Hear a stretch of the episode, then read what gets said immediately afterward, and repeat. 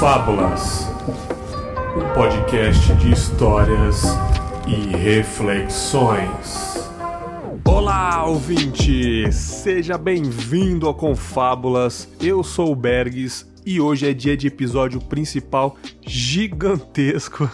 Depois de duas reflexões seguidos aí, venho trazer um episódio maior. E hoje, né, nós falamos sobre filhos, nós como filhos, nós tendo filhos. Chamei novamente o meu parceiro Renan Cireiro lá do Na Trilha vocês ouviram ele lá no Reflexões sobre se arriscar, foi um papo excelente junto com a Mai do Papo Vogon. E se você ainda não conhece o Na Trilha, pesquisa lá vcnatrilha.com.br ou coloque Na Trilha no seu agregador de podcasts. É um podcast sobre esportes ao ar livre, esportes radicais, esportes outdoors. Se você tem curiosidade sobre esses esportes, recomendo demais. O Na Trilha ele foi avançando conforme o tempo, ele tá um pouco mais amplo, falando sobre outras coisas, ficou muito legal também. Recomendo demais o Na Trilha. Chamei também o Ruivo, lá do bloco Bloco 01, que é um podcast diário sobre notícias da cultura pop, muito bacana. O Ruivo ele faz um trampo excelente na podosfera, ele garimpa, né, as melhores notícias pra gente. Recomendo demais também. Acesse lá bloco01.com.br ou bloco 01 no seu agregador de podcasts. E por último, mas não menos importante, chamei também a minha querida amiga Rafaela Storm, diretamente do EitaCast, para somar aqui no time dos filhinhos,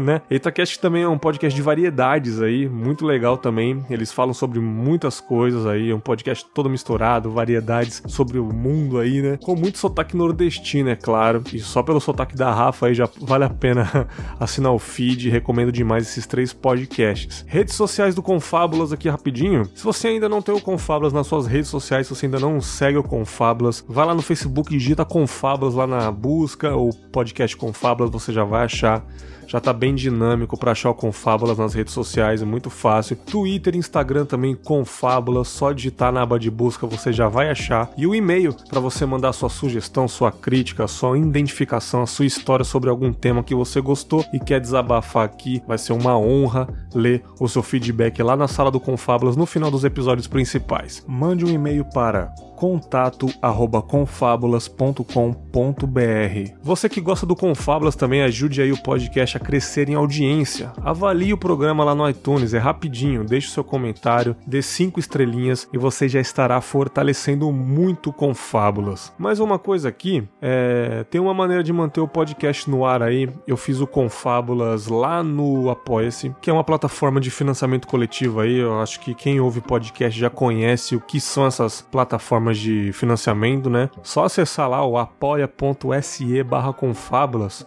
ou coloca apoia-se Confábulas, ou acesse o apoia-se no site do Confábulas para você ler o que significa bem, qual é a minha proposta, o porquê que eu tô pedindo algum apoio para vocês. Só adiantando que a partir de dois reais, dois reais você já colabora com Confábulas, já ajuda aqui na manutenção do site, no, no, pagamento do servidor, enfim. Eu acho que se cada ouvinte doar dois reais aí, é, enquanto tiver força, saúde, eu vou sempre fazer o Confablas porque tá sendo muito legal, mas eu tô precisando de ajuda aí para manter o podcast em pé, para sempre atualizar os equipamentos aqui, ter novidades no podcast, a gente precisa de um incentivo aí também, beleza? Então, sem mais enrolações aí, vou falar rapidinho no começo aqui, né, porque o papo ficou grande, ficou legal. Foi um papo excelente, já falo novamente aqui sobre a vida e os nossos sucessores nesse mundo, vamos dizer assim, né? Sobre o nosso futuro em forma de gente. Muita emoção envolvida, pelo menos para mim. Muito depoimento sincero também. Eu editando foi maravilhoso esse episódio. Então é isso, um bom programa para vocês e nos vemos no final na sala do Confábulas.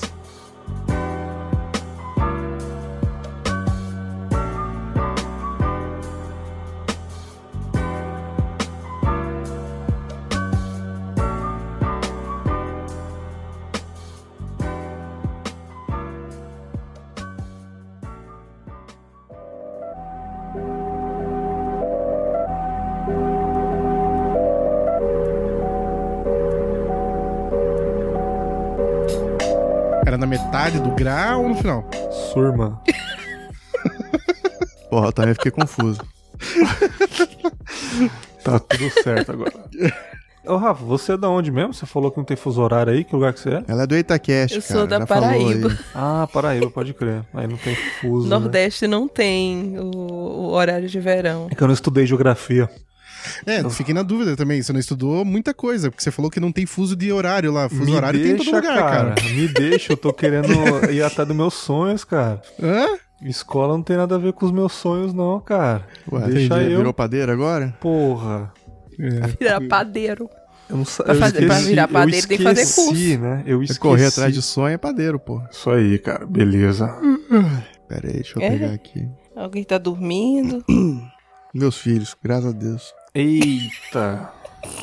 Xi. eu, não, eu não entendo por que você fala graças a Deus, cara. Porque, tipo assim. É porque se não fosse Deus, o tempo não existiria. É que- não, é que. É, é que graças a Deus você fala assim, como. Nossa, como se criança não fosse só alegria, tivesse Você tem problemas. quantos filhos, Rui? Eu tenho uma. Pois é, eu tenho três. É, É. é, só alegria, né? Só alegria. Ah, três. Meu bem, eu não tô dando conta do material escolar de um, quanto mais de três. Parabéns, viu? Pois é. Abençoado. Você é, um, você é um herói. Eu tenho, eu tenho três e eu ainda sou feliz. Eu, sou- eu fico pensando naquela vida de quem só que quem quem tem de quatro, né? Então é Ô, pior. Renan, você tem padrinho lá do, do Na Trilha? Tem. Você não faz um padrinho pra uma, uma, uma vasectomia, assim?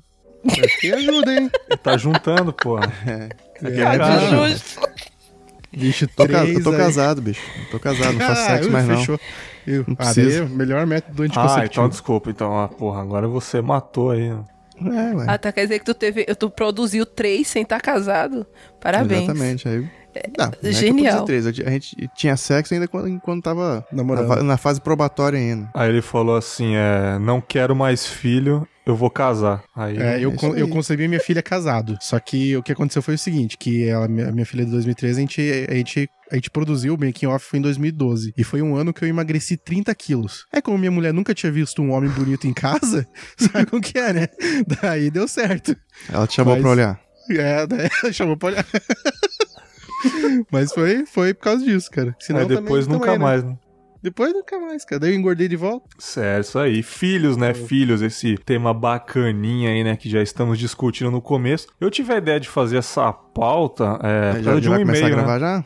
Agora, pode colocar agora pra Beleza. gravar. Manda- Beleza? Manda ver. Não, não, o, o- o tema, a gente já vai começar a entrar no tema agora? Já, já estamos no tema. Tudo isso vai pra gravação, meu querido. Pode ficar tranquilo. Não, vai pra gravação de já sei, pra gravação, gravando. tá, pra, pro gravando, o episódio. fato é pro começar. episódio. Ah, Cara, vocês estão chatão hoje. Vai tomar no cu, mano. Ó, ó, ei, olha, olha, vocês, vírgula. Não, É, eu desculpa, tinha saudade do Confablas na época que era só três pessoas. Aí inventa botar quatro negros gravando, é isso. O primeiro episódio era quatro. É. Vamos continuar aí. cara. Não, eu só ouvi os importantes. Não ouviu, não ouviu. Então, né, cara, eu tive a ideia de fazer essa, essa pauta graças a um e-mail do César Teruya, né, que ele mandou pra mim, ouvinte lá do Japão, Demente! demente, muito demente, sobre aquele episódio do- dos cães, né, que eu gravei, Amor aos Cães e tal. Ele Ah, mandou até um legal. e-mail um pouco controverso, falou, não é bem assim, eu já senti esse amor que você sente pelos cães, mas depois que eu tive filho, é um amor completamente diferente, você pensa, não pensa duas vezes antes de, de, de dar sua vida pelo seu filho tal. Eu meio que entendi, mesmo não tendo, mas, pô, claro que eu entendo. Só que também eu expliquei, cara, não é assim também. A pessoa tem capacidade de amar um animal e um filho, cara, até da mesma forma. Deu o exemplo da minha sogra também, que ela ama as filhas dela incondicionalmente, faz tudo pelas filhas, mas, cara, aconteceu uma coisa com, com o cachorrinho dela, cara, ela desaba, como já aconteceu, né? Aí eu expliquei e tal, ele até pediu desculpas que ele desabafou no Instagram. Cara, Beg, desculpa aí se você ficou puto, que eu falei que não concordava muito. Falei, cara, estamos aí, o Confábulas é feito disso, identificações, né? E eu falei pra ele, ficar esperto que eu vou chamar uns amigos da podosfera, pai, mãe aí, pra gente debater esse tema que eu achei interessante, né? Pessoas que têm bastante filho, igual o Renan, pessoas que tem que é pai Então aí. de uma filha e pessoas que é mãe de um filho. E eu que não tenho nada, não tenho um periquito pra dar água, né? É, ia ser legal esse, esse negócio aí. E estamos aqui gravando hoje, né? Mas antes de a gente falar sobre ter os filhos, eu queria falar um pouquinho sobre nós como filhos primeiro, né? É, vamos começar primeiro com as damas aí. Rafaela, você, menininha, Então, ah, pequenininha. não, tá, não.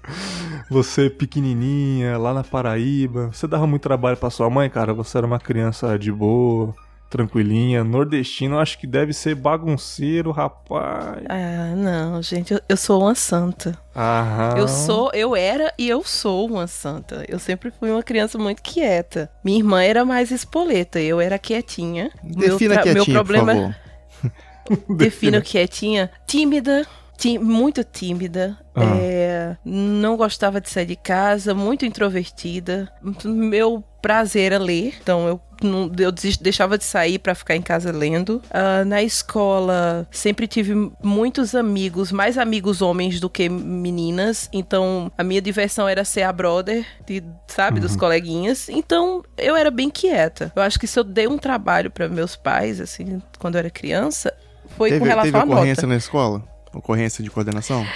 Ah, eu, eu já tive. É, eu tive. Eu tive algumas, mas. Quando o cara é criminoso, ele não fala assim, ô, levou castiguinho. Quando É. o cara é criminoso, ele fala, na, na escola você já teve ocorrência, milhante? É, Ele já- é é, assim tive. que ele foi tratado, bicho. O cara falou corrência, né, cara? Em minha defesa, a culpa não foi minha, Ih. tá?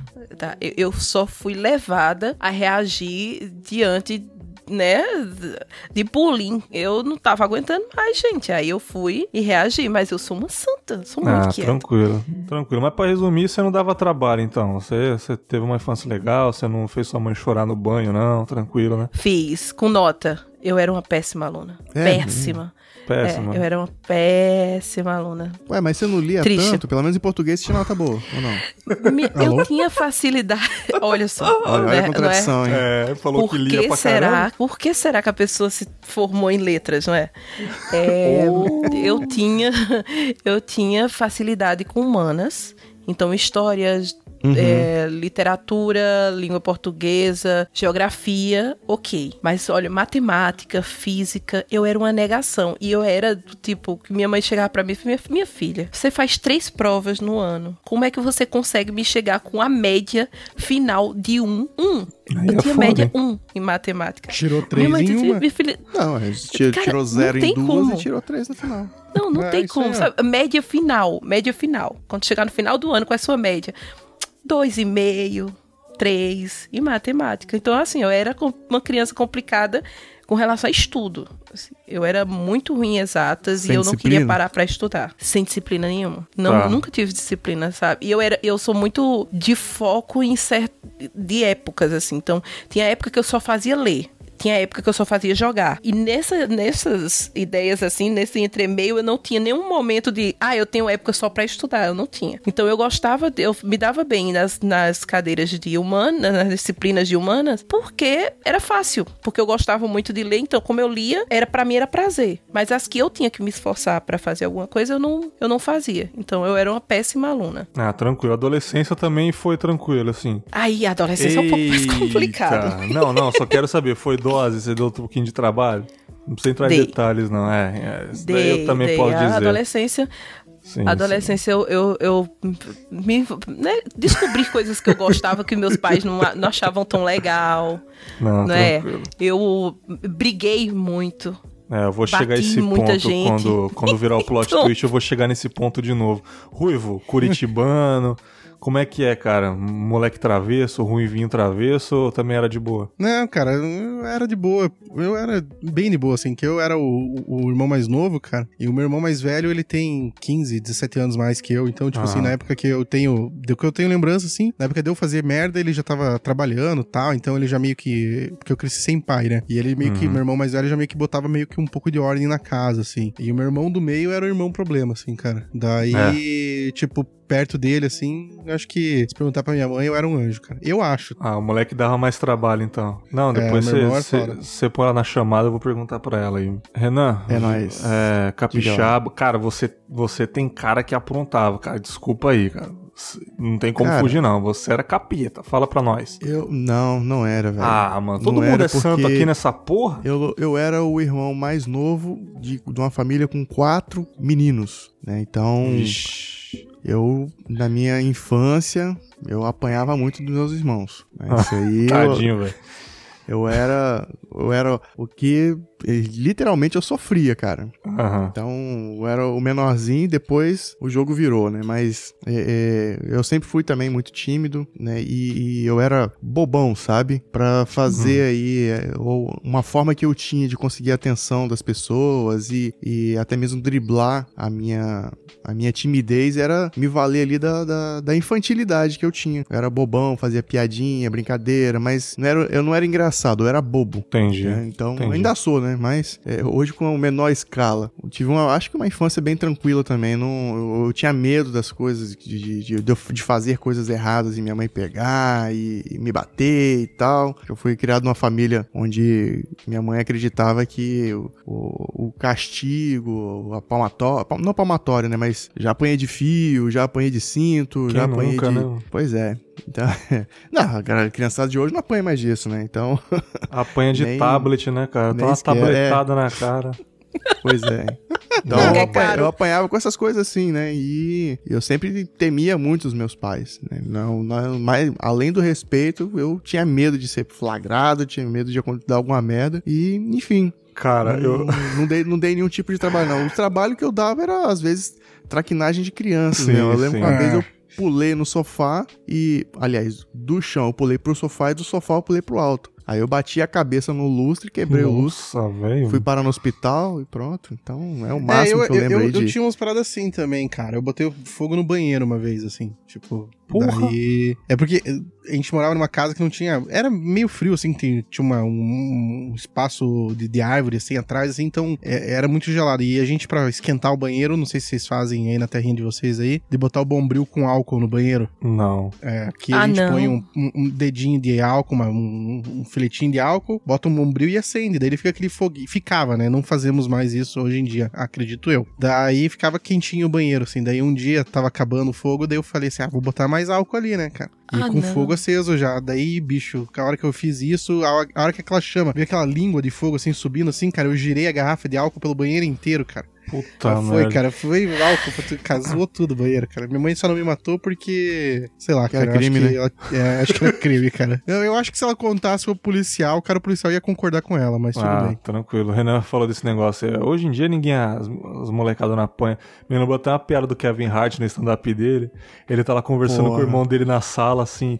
E eu, bro, lembra daquele dia que a gente entrou num abrigo, o cara apontou uma arma pra nós, que ele é do interior da Filadélfia, lá, é barra pesada. Ele falando com o irmão dele sobre os velhos tempos de gangster, né, cara?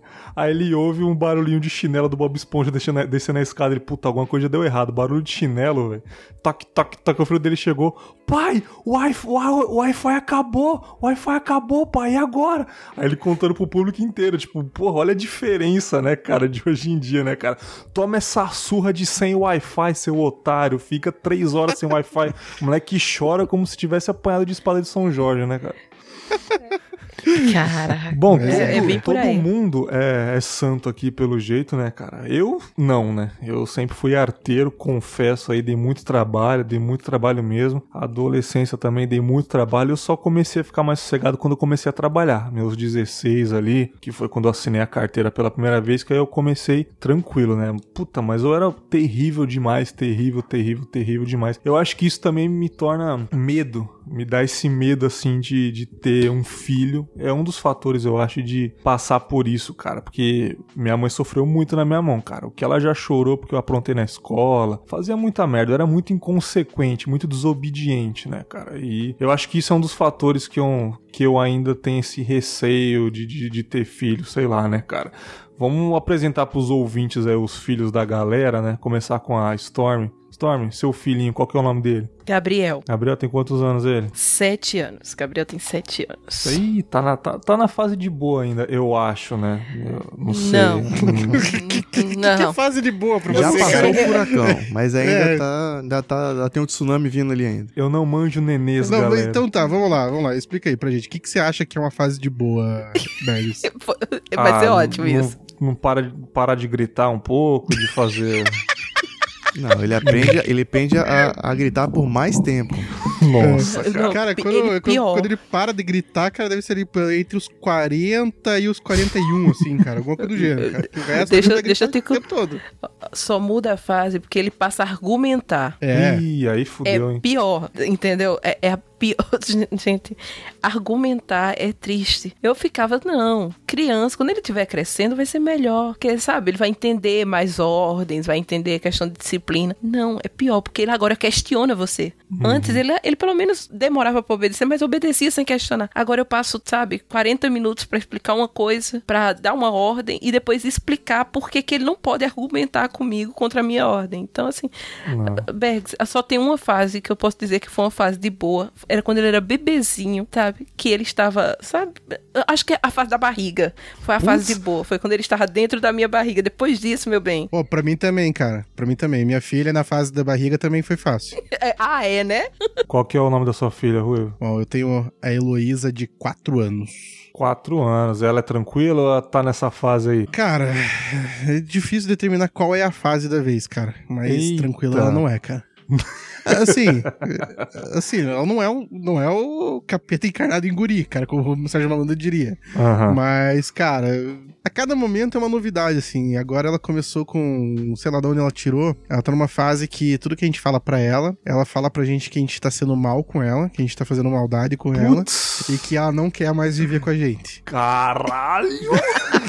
Quatro anos, cara. Caralho! Imagina quando chegar nos 13. É. Quando ela pegar a lancheira, meu bem, e disser que vai sair de casa, você vai, você, você vai adorar sabe? É. Estou indo embora porque vocês não me amam. E pega a lancheira e vai Nossa, embora. Nossa, ela cara. já falou pra gente que ela vai morar com a avó, que a avó dela faz o que ela quer. A avó, né? A avó só serve pra isso, né, cara? Pra agradar mesmo.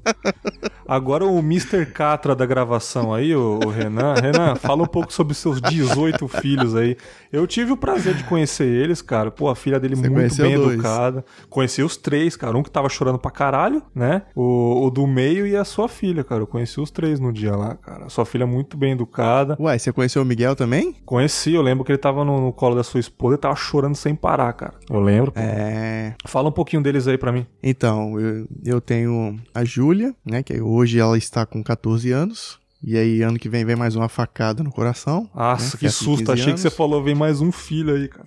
É. Não, Debutante. festa de 15 anos. É. Quem dera tivesse mais um filho.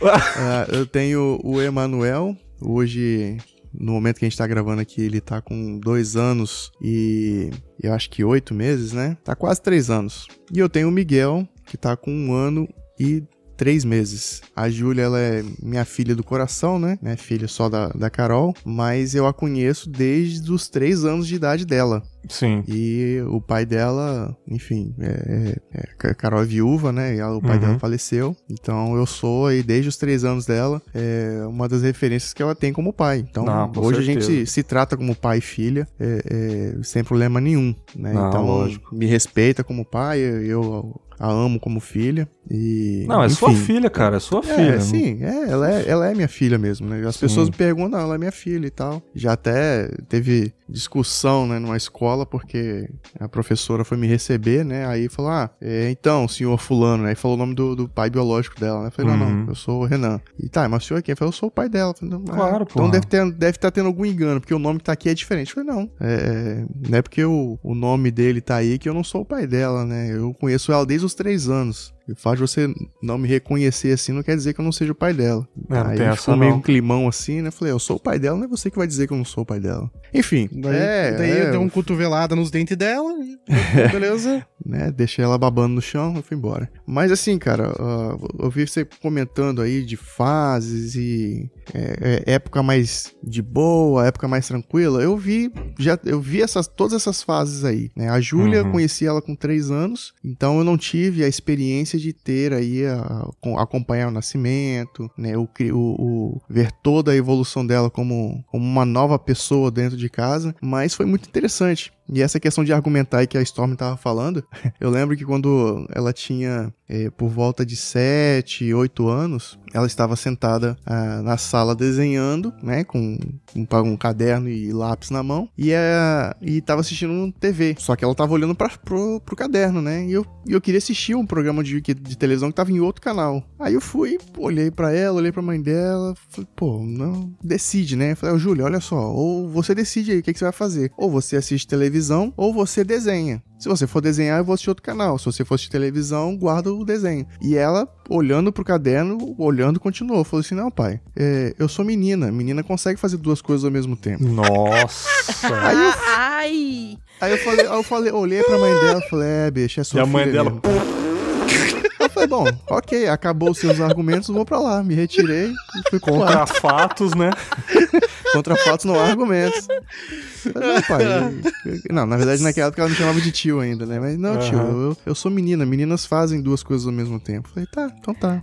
Desculpa Tá aí. bom. Fechou. Quebra a gente, tem uns argumentos que quebram a gente, que a gente não sabe mais Valeu, o que falar. falou, né, cara? Não, Valeu, cara, falou. cara. aí. Não, aí- e aí, aí vem um, outro ponto, né? O, o Emanuel. Ele com, com dois anos e pouco, bem pouquinho mesmo. Eu tava com uma bala em uma mão e a outra mão vazia. Fui fazer uma adivinha com ele, né? Falei, meu filho, vem aqui. Aí ele veio correndo. Oi, papai. Falei, adivinha. Aliás, você sabe o que, que o papai tem aqui na mão? Mostrei as mãos pra ele fechadas, né? Ele, dedos. E foi embora. Aí, aí a mãe dele olhava assim, assim, é, tá bem, acertou, toma aqui a balinha, o presente. Que eu ia falar, né? Caraca, bicho. É muito O que massa. você falar, Rui? Não, a primeira vez que eu me senti assim, cara, que, que, que eu fiquei extremamente sem reação, cara, que eu não sabia pra onde ir, cara, que a Heloísa fez uma parada, foi um dia que ela pegou alguma coisa, cara, e, tipo, derrubou a embalagem, um papel no chão, alguma coisa do gênero. Eu falei assim, filha, aquilo ali você não achou no chão, recolhe, põe na mesa que é o lugar. Ela veio bufando, assim, pisando forte, assim, bufando, catou o negócio, assim, botou na mesa, olhou pra mim assim, tá bom, e voltou pra onde ela tava. E, cara, e Paz, deu uma ó. bufada. E deu uma bufada assim, cara. Cara, eu fiquei, eu fiquei assim, cara. Eu não sabia que- o que fazer, se eu dava bronca, se eu dava uns tapas, se eu jogava pela janela, cara, eu não sabia o que fazer. Daí eu lembrei a quantidade de vezes que eu fiz isso com a minha mãe, cara. Daí Tá eu falei, caralho, velho. Daí, Porra, puxa, mano. daí eu, daí eu não consegui mais fazer nada, cara. Aí eu peguei, subi, tomei um banho e fiz conta que esqueci, cara, pra, não, pra massagear um pouco o meu ego, não ir tão lá embaixo. Porque, cara, a partir dali, cara, eu senti, cara, que ela ia ser pior do que eu. E, assim, eu nunca dei problema pra minha mãe, mas eu argumentava muito com ela. Eu sempre tinha muito argumento, cara. Aham. E foi nesse momento, cara, que eu percebi, cara, que ela ia ser pior comigo. E você falando aí de massagear o ego, faltou falar uma presepada do Miguel, né? Que é o mais novo. Já tem. Foi eu e Carol, nós fomos buscá-los na escola, né? Que os dois já estão na escola. Aí, quando nós chegamos no portão, a professora falou assim: Olha, a diretora tá querendo falar com vocês, não sei o que, que tinha um assunto lá pra tratar da, da matrícula de, de um deles. Aí o Emanuel veio, subiu no meu colo, né? Aí foi, abraçou, beijou e tal. A mãe entrou na frente e eu fui atrás. Aí ela abaixou pra pegar ele, né? Falei, "Ei, meu filho, não sei o que, que ele tava vindo, já- ele começou a andar tem menos de um mês, mas ele já tava vindo em direção dela, é, é, andando, né? Falei, "Ei, meu filho, vem que a mamãe lá abaixou. Ele deu a volta nela e veio pra mim. Sabe aquela, Caralho. aquela cena de, de, de vídeos engraçados de, de, Sim. de YouTube, aconteceu exatamente isso. Aí eu- ela ficou assim, meu filho, mamãe, aí foi, deu a volta e veio pra mim. Eu falei, Maravilhoso. cara, olha só como é que são as coisas. A mãe dela ficou pra morrer, né? Eu Falei, poxa, Foda. te dou peito, fico, te levo na barriga e você me passa, É. me, me dá uma dessa, né? Ô, Rafa, o Gabriel tem alguma presepada aí, cara? Ou ele, ou, ou ele só grita e, e chora e fala que quer sair de casa, mora com a avó? Meu bem, primeiro que ele não vai sair de casa pra morar com a avó, porque ele mora com a avó, né? Eu Ah. moro com os- eu moro com minha mãe e com meu pai, então Uhum. eu já tenho que agenciar. Os avós são os bonzinhos e eu sou a bruxa. Então, Puta, né? cara, esse sou- conflito, esse Cara. conflito de você falar não e. Deixa ele, menina. Deixa passa a mão na cabeça. Se meu eu, Deus. se eu entrar nesse assunto, cara, vocês vão ter que chamar uns dois psicólogos, cara, e muito tempo de gravação. Cara, é foda. É muito complicado, porque é o seguinte, eu tô morando com os meus pais, e eu, sou, eu lembro muito como é que minha mãe me tratava quando eu fazia uma birra, por exemplo. Minha mãe, ela nunca foi de fazer barraco, ela odeia barraco. Então, minha mãe é muito lady, até na hora de reclamar. Então, se eu estava num lugar, eu queria comprar, o que, mamãe, eu quero isso. ela dissesse com não, classe, né? Não, e, e eu e dissesse não, e ela e eu ficasse ciscando, a primeira coisa que ela fazia, ela me, ela me levantava, me pegava pela mão, vamos ali com mamãe. Chegava dentro do Nossa. banheiro, do shopping, do restaurante, e tu levava tanto beliscão, tanto beliscão, que eu saía, sabe, pensa de um lado, tanto que puxava. Aí agora, Gabriel faz a mesma coisa, ela faz, mas minha filha, isso é da fase. Nossa. Isso é coisa de criança. Não, olha, deixa passar, deixa passar. Você tem que ler coisas pedagógicas pra você saber que isso é normal. Aí eu, caramba, o meu braço, eu lembro ainda, mãe, do meu braço, sabe? Você não ligava se era fase, você só me beliscava. Então, assim, eu entendo o lado deles, porque eles já criaram. Ele não tem mais que criar e educar, né? Agora é só curtir como avô e avó. Mas por morar com eles, ele- eu preciso dessa é, ajuda da cabeça, né, autoridade né? Entendeu? E aí, ao, ao mesmo tempo, eu sou filha e ao mesmo tempo eu sou mãe. E aí tem aquela hora que você entra em embate e fica complicado. E Gabriel, ele é hiperativo. Ele foi é, a gente detectou que ele era hiperativo desde muito novinho. E aí ele já passou por psicólogo, já passou por conversa, e, e todos os colégios sempre teve problema, porque ele apronta muito, muito. Gabriel, ele é muito impossível, sabe? Uhum. Na escola, não tem uma semana que não vem uma cartinha, por favor, mãe, converse com o Gabriel, sabe? É, derrama água na sala, briga com o coleguinha, e faz umas coisas que eu não tô acostumada porque eu nunca fiz. E aí eu vou me surpreendendo, sabe? E, e Gabriel também é muito independente. Acho que os meninos estavam falando aí do, da aula, de deixar na escola. Meu susto foi Gabriel na primeiro, no primeiro dia de aula. Ele não teve apego nenhum à mãe, sabe? Eu me lembro no dia que minha mãe disse: Eu vou levar você pra escola. Eu chorava. Não, não me deixa, sabe? Não vai. Uhum. Gabriel não. Na hum. hora que eu cheguei na porta da escola, que eu disse, ó, oh, Gabriel, é escola, essa é sua professora. Quando eu olhei pro chão, ele não estava mais do meu já lado. Tava ele já estava hang loose, né? Valeu, mamãe. Valeu, eu, falou. Meu filho, você quer que mamãe fique? Não, não quero. Eu, filho, mamãe fica um pouquinho. A professora você disse, não vai embora. Querendo, né? Pois é. Eu tava mais apegada. E por mim, ele só tinha entrado na escola na época de começar a alfabetizar, porque o resto eu ficava tratando em casa para ter ele mais perto de mim. Mas ele, super independente. Esse ano ele chegou para mim e disse: Eu não quero mais ser levado pra escola. Eu fiz, como Ué? assim, Gabriel? Agora eu quero ir de van, porque todos os meus colegas vão de van. E eles descem da van sozinho e fazem sozinho. E aí ele tá indo de van. Então ele, ele é super independente e ele não tem apego. E isso, Pô, isso é me legal, corta o coração. Ah, Mas é, isso é legal. É bom para ele, é bom para ele, porque ele se adapta muito fácil. Mas para o coração da mãe, meu bem, você não tem noção do que é ver seu filhinho, você dizer assim, ele podia pelo menos dizer assim, mamãe, eu vou sentir sua falta. Não, mamãe, tchau. Te vejo sim, daqui sim. a. Eu, eu, sabe? eu li uma vez, ô, ô Storm, que quanto mais agarrado você é com seu filho, enquanto ele é criancinha mesmo, né? Eu acho que até uma fase aí, é, é é beijo, é abraço, é dar carinho, dar atenção. Quanto mais agarrado você for quando ele é criança, mais solto ele vai ser quando, quando ele for crescendo. Isso é bom, né? Porque cria uma independência nele. Pois é. E Gabriel sempre foi uma criança. Be é, braço. Gabriel quase não quis braço quando era bebê. Ele não gostava. O que, que, é braço? Então, se você tirava ele do carrinho e botava no braço, no braço. Ah, colo acalentar, botar para dormir no braço. Ele não gostava. Ele gostava de dormir no carrinho no lugar dele. Ele deitava, eu botava no carrinho, ele dormia.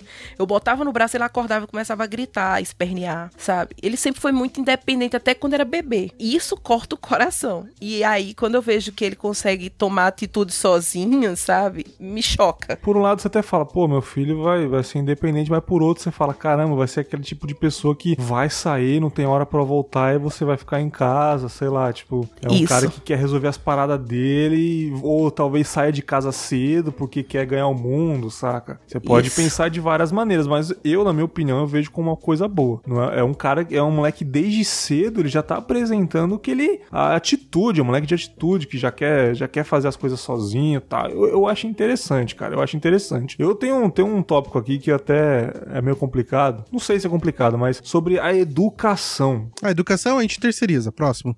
Não, que isso, Jamais. Jamais. Jamais, cara. Falou, Jamais. Galera, valeu, isso, é um, isso é um problema de muitos, cara. Isso é um problema de muitos. Cara, a cabeça da criança é um solo fértil, cara. Cabe a gente, né, uhum. né, plantar as nossas ideias ali, né?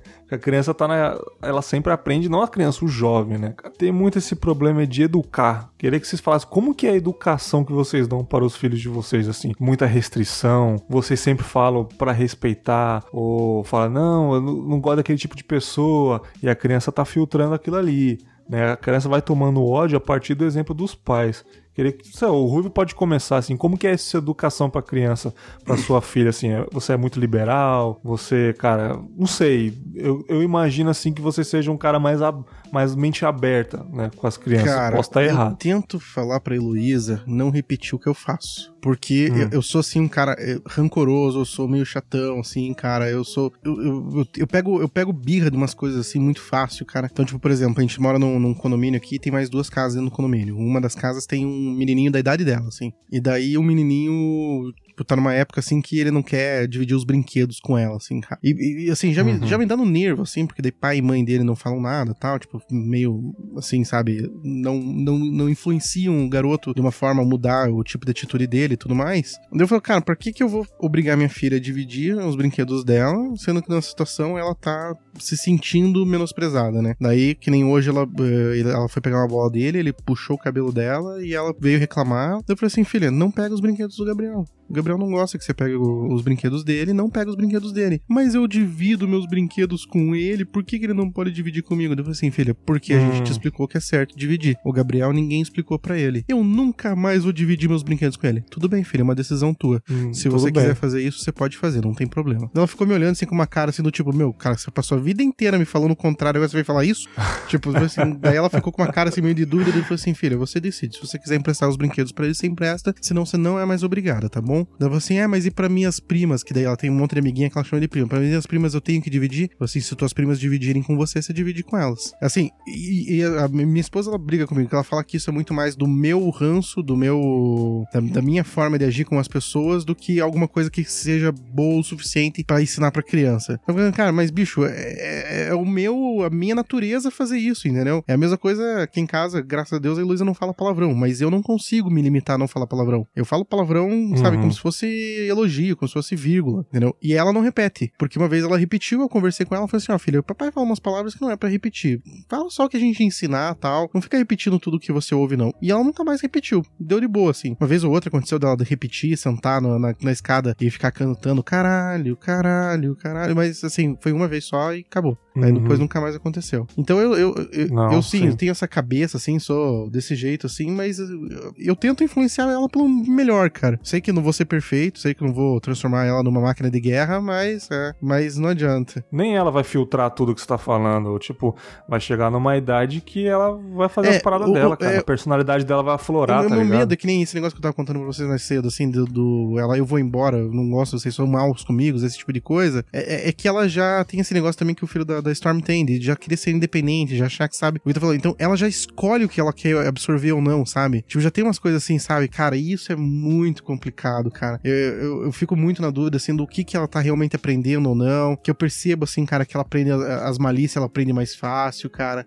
É, com, é, é foda, bicho. É, é punk. Sim, mano. O- o- os dois filhos do Renan ainda são pequenininhos, mas a filha dele já vai fazer 15 anos, né? Sim. Renan, que é sua educação pra Júlia aí, cara? O que, que você passa? Porque ela já entende já o mundo já, porra. Cara, Eu falei, é, cara, vi pessoalmente, ela é muito inteligente, ela conversa igual a gente grande, cara. Eu tava, tive o prazer de almoçar na casa do Renan lá. Pô, ela conversando com a gente na mesa igual a gente grande mesmo. Eu elogiei na hora, falei, Renan, sua filha é muito educada, cara. E, tipo assim, com certeza é parte da educação sua, da, da sua esposa também, cara, né? Sim, sim, não é fácil, né? A Julinha, ela de fato é uma menina muito educada, né? A gente tenta passar exemplos pra ela de exemplos bons, né? No sentido Uhum. de que é, é, a gente é, acaba sendo o exemplo mesmo, né? Se, tipo, num, uma coisa que eu sempre deixei claro pra ela, né? Que desde que ela começou a ter uma, uma cabeça um pouquinho mais é, é, mais focada e quando ela quer alguma coisa ou quando ela vai fazer uma, uma situação,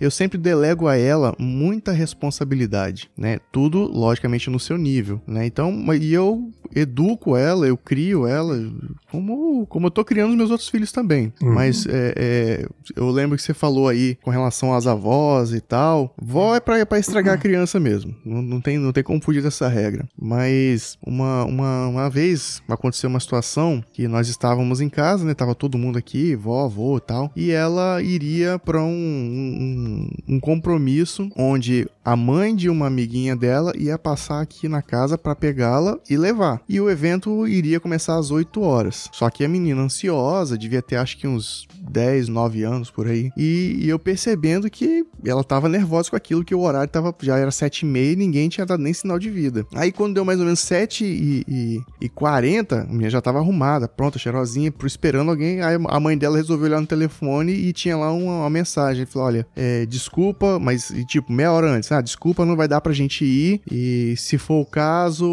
é, a gente vai outro dia. Aí na hora que ela leu a mensagem, a Júlia, ela tomou aquele choque, né? E na hora eu percebi que a avó iria levantar para levar. Aí eu falei, não vai levar. A Júlia vai ficar em casa hoje. Ela não vai sair. Ah, mas ela queria ir dar tempo de levar. Eu falei, não, a Júlia vai ficar em casa. Aí eu falei um pouco mais firme e pronto. Ela, ela tinha se programado para outra pessoa levar, ok. Ela não vai. Aí na hora que ela saiu de perto, aí a minha esposa falou assim, mas amor, minha mãe podia levar e tal. Eu falei assim, não, eu sei que ela poderia ir, eu sei que a sua mãe poderia levar, mas a Júlia, ela precisa aprender a lidar com o sentimento de frustração. É.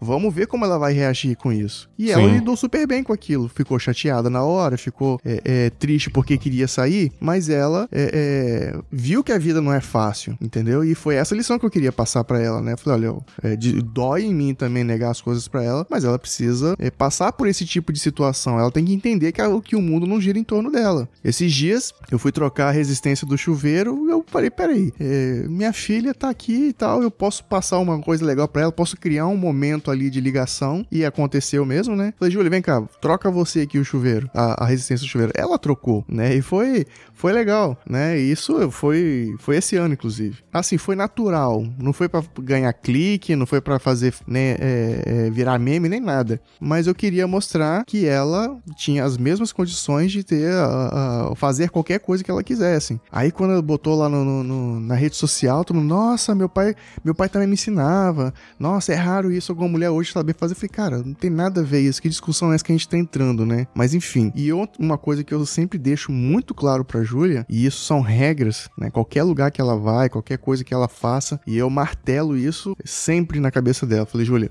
você pode fazer o que você quiser, desde que não agrida a sua família, não agrida a sua, a sua moral e não agrida o seu corpo. Se você manter esses três pilares aí intactos, você pode fazer o que você quiser. E se você parar para pensar, você não pode fazer quase nada, né?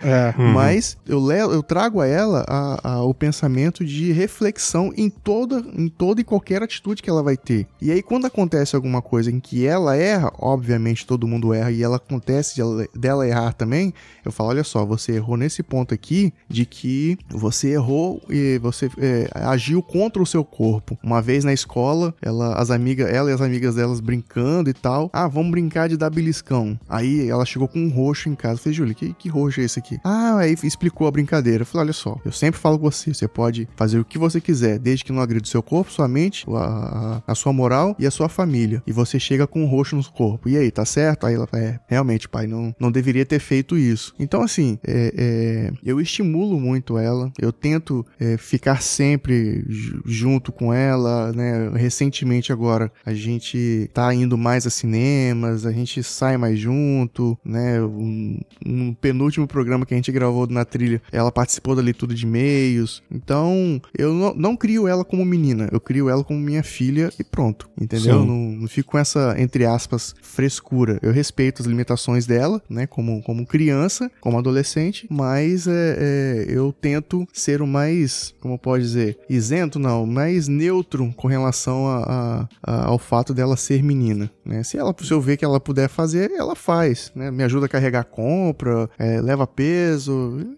enfim. Da hora, é, da hora. Essa, essa é, é, o tipo de, de, de, exemplo que eu tento dar para ela. Antes de eu falar de mim, que é um pouquinho diferente a história aí, é, a Rafaela não falou do Gabriel. Ô, Rafaela, sua educação perante o Gabriel, é, ele, como você disse, ele é um cara muito independente, mas como que é essa sua educação para ele, assim, cara? Você é rigorosa, você é, abre muito para ele fazer o que ele quiser? Eu não acho que eu seja rigorosa, sabe? Eu não acho que palmada seja uma coisa do outro mundo e que não deve existir tá? Gabriel já levou palmadinha, assim. Mas eu, eu disse, né, minha mãe uhum. beliscava e tal. Mas eu, por exemplo, eu nunca passei por essa situação de apanhar de cinturão. Nunca. Nunca minha mãe levantou um cinturão para mim. O máximo era uma, uma, chinela, mas ela mostrava a chinela, eu já tava com medo. E aí, quando é, eu, eu comecei a, faz, a tentar modificar, né? Eu não, não quero que a educação do Gabriel seja idêntica a mim. Apesar de que eu acho que meus pais me educaram muito bem, sabe? Eu tenho um... Eu, eu era uma criança educada, eu uhum. não era uma criança birrenta,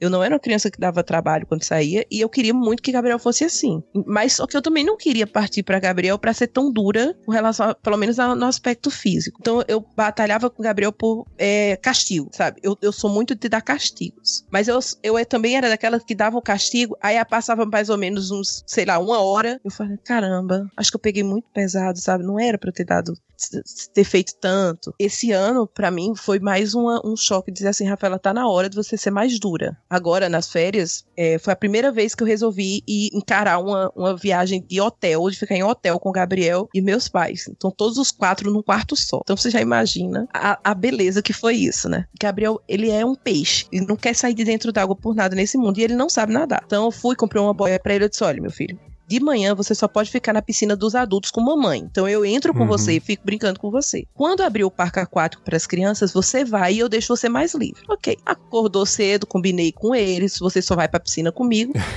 Tô me trocando no quarto. Quando eu olho para trás, Gabriel não está mais lá e a boia também não está mais lá eu gelei. Aí eu corri para fora do quarto. Aí quando eu saí, meu pai fez: Ah, não. Ele pegou a boia e desceu. Deixa o menino. Eu fiz de jeito nenhum. Eu disse que não. E é não. E tem motivos para dizer não. Não, não implique que o menino tem motivos para dizer não. Gabriel não sabe nadar, vai pegar uma boia e tenho certeza que ele foi pra piscina. Quando eu cheguei, tava minha mãe com a cesta de café da manhã, indo pra mesa e puxando o Gabriel para dizer: Gabriel, não vai pra piscina agora. E Gabriel, eu é, vou. Foda. Eu vou. Eu disse: Você não vai. Eu vou. Eu disse: Como é, Gabriel? Você vai o quê? Eu vou. Eu disse: Pois não vai não. Eu faço o seguinte: pega, me dê a boia. Tomei a boia. Eu disse: Subra pro quarto. Agora. Aí ele já começou a chorar. Não, mamãe me deu uma chance. Não, acabou. Cheguei na recepção do hotel e disse: Olha, estou fechando agora. Agora eu estou indo pra casa. Agora. Meu pai e minha mãe, não, deixe de ser drástica. Eu disse, não, não tem isso de ser drástica. Acabou. Levei ele, a gente tinha saído da casa da gente em outra praia e levei ele pra, só para ele ter acesso ao parque aquático. Quando eu vi que ele me desobedeceu, ele, era um risco, gente. Ele precisa ter noção de que é. aquilo era um risco. Se ele entra na piscina sozinho, ele morre afogado. Aí eu, meu pai e minha mãe, com a cara super fechada, disse, gente, deixa eu dizer uma coisa a vocês. É um risco. Ele hoje fez na nossa frente. Quem me diz que da próxima vez cara. eu não vou estar no supermercado e dizer, Gabriel, não saia do meu lado, eu olho para lá e ele subiu e fez o que quis. Tudo tem que ter uma consequência, entendeu? Se ela faz as coisas certas, tem que ter uma consequência positiva. Se ela faz errado, tem que ter uma consequência negativa, entendeu? Tipo, é, é uma das coisas que a gente briga bastante aqui em casa é castigo, né? É, eu sou, eu gosto de,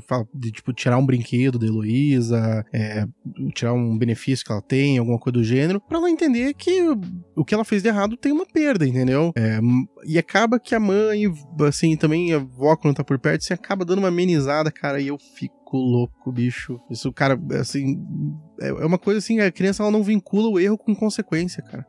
E isso me dá muito medo. Também. Eu, eu fiquei aflita. E, e quando terminou, que eu, que eu tomei a decisão tão drástica, que a gente tava voltando pra, pra casa, ele olhou para mim. Gente, a carinha que ele fez para mim era uma carinha dizendo assim: ela não é tão boazinha quanto eu imaginava. Aquilo corta o seu coração de uma forma. Mas aí eu penso assim, gente, eu salvei meu filho de fazer uma besteira mais à frente, sabe? É ensinar para ele que ele não pode fazer o que ele quer. Ele tá na escola, aí ele diz, lá tem uma piscina também na escola. Aí a professora diz, olha, Gabriel, não pode se aproximar da piscina, porque você ainda não sabe nadar. Aí ele faz, ah, eu quero ir, eu vou. Aí quando eu penso que não, ele tá dentro da piscina. E aí, quem me garante? Quer dizer, o que eu digo para ele hoje pode parecer duro, mas definitivamente eu não vejo os pais fazendo isso para ah, para parecer que são pais, sabe, exemplares ou que estão querendo mostrar que são melhores. Não, gente, não foi isso que passou uhum. na minha cabeça de forma 1. Passou é, eu preciso ensinar limites para Gabriel, que ele não tem, sabe? Ele ainda acha que as coisas são muito, ah, mãe, eu vou chorar que a senhora vai deixar, daqui a pouco a senhora deixa eu fazer o que eu quiser. E aí eu tô, sabe, não é só um trabalho com ele é um trabalho comigo. Porque tem horas que eu noto que eu ainda não me dei conta que eu sou mãe e que a responsabilidade da educação dele está quase integralmente comigo. Porque o pai dele não mora com a gente, entendeu? O contato que ele tem com o pai é muito mais é, difícil, sabe? Uma vez por semana. Então, o pai dele não tem contato com ele. Então tá basicamente comigo. E se eu não for dura, ele não vai ter essa, essa referência de limites. Eu sou assim também. Com a Júlia, eu sou rigorosíssimo, cara. Né? Eu falo, quando eu falo com ela as coisas, ah, pode, não pode, eu. eu, eu a, a, minha esposa até fala, ah, você tem que ser um pouco mais flexível, não sei o que. Eu falei, não, eu, eu sou flexível, mas ela precisa ter responsabilidades, né? E eu preciso honrar as coisas que eu falo, né? E a criança, aí eu falo até pelo Emanuel, né? O, o, do meio. Ele fica o tempo todo provando a gente. O, o Ruivo tem um de 4 anos, sabe? Vai entender bem o que eu tô falando. O tempo todo, se você fala com ele é, é, sem pular em cima da cama, ele vai pular, né? Ainda tem aquela questão da, da, da, da neurolinguística, né? Se você falar, ah, não pule, ele esquece a palavra não e só entende pule, o pule, é. né? Exato. Então, é, é, é, um exercício que eu, diariamente, eu tenho com a minha esposa, né? Quando ela fala, ah, não faz isso, eu falei, olha, tira o não. Né? Então, eu, por exemplo, eu, em vez de eu falar não pule no sofá, eu falo ó, sem pular no sofá. É, para de pular. Né? Não, é, é, enfim, é, é, difícil, né? Então, quando você é, é, quer proteger ele, alguma coisa assim, fala não pula, ele, ele acaba é, colocando você à prova. Vamos ver se você realmente vai manter essa palavra sua aí de que vai me tirar daqui, ou que vai desligar a TV, ou que vai tirar o brinquedo, ou que vai me levar pro quarto, né? Sim. E eu faço, né? Não, o Renan é muito flexível, ele faz, ele faz pilates e tal.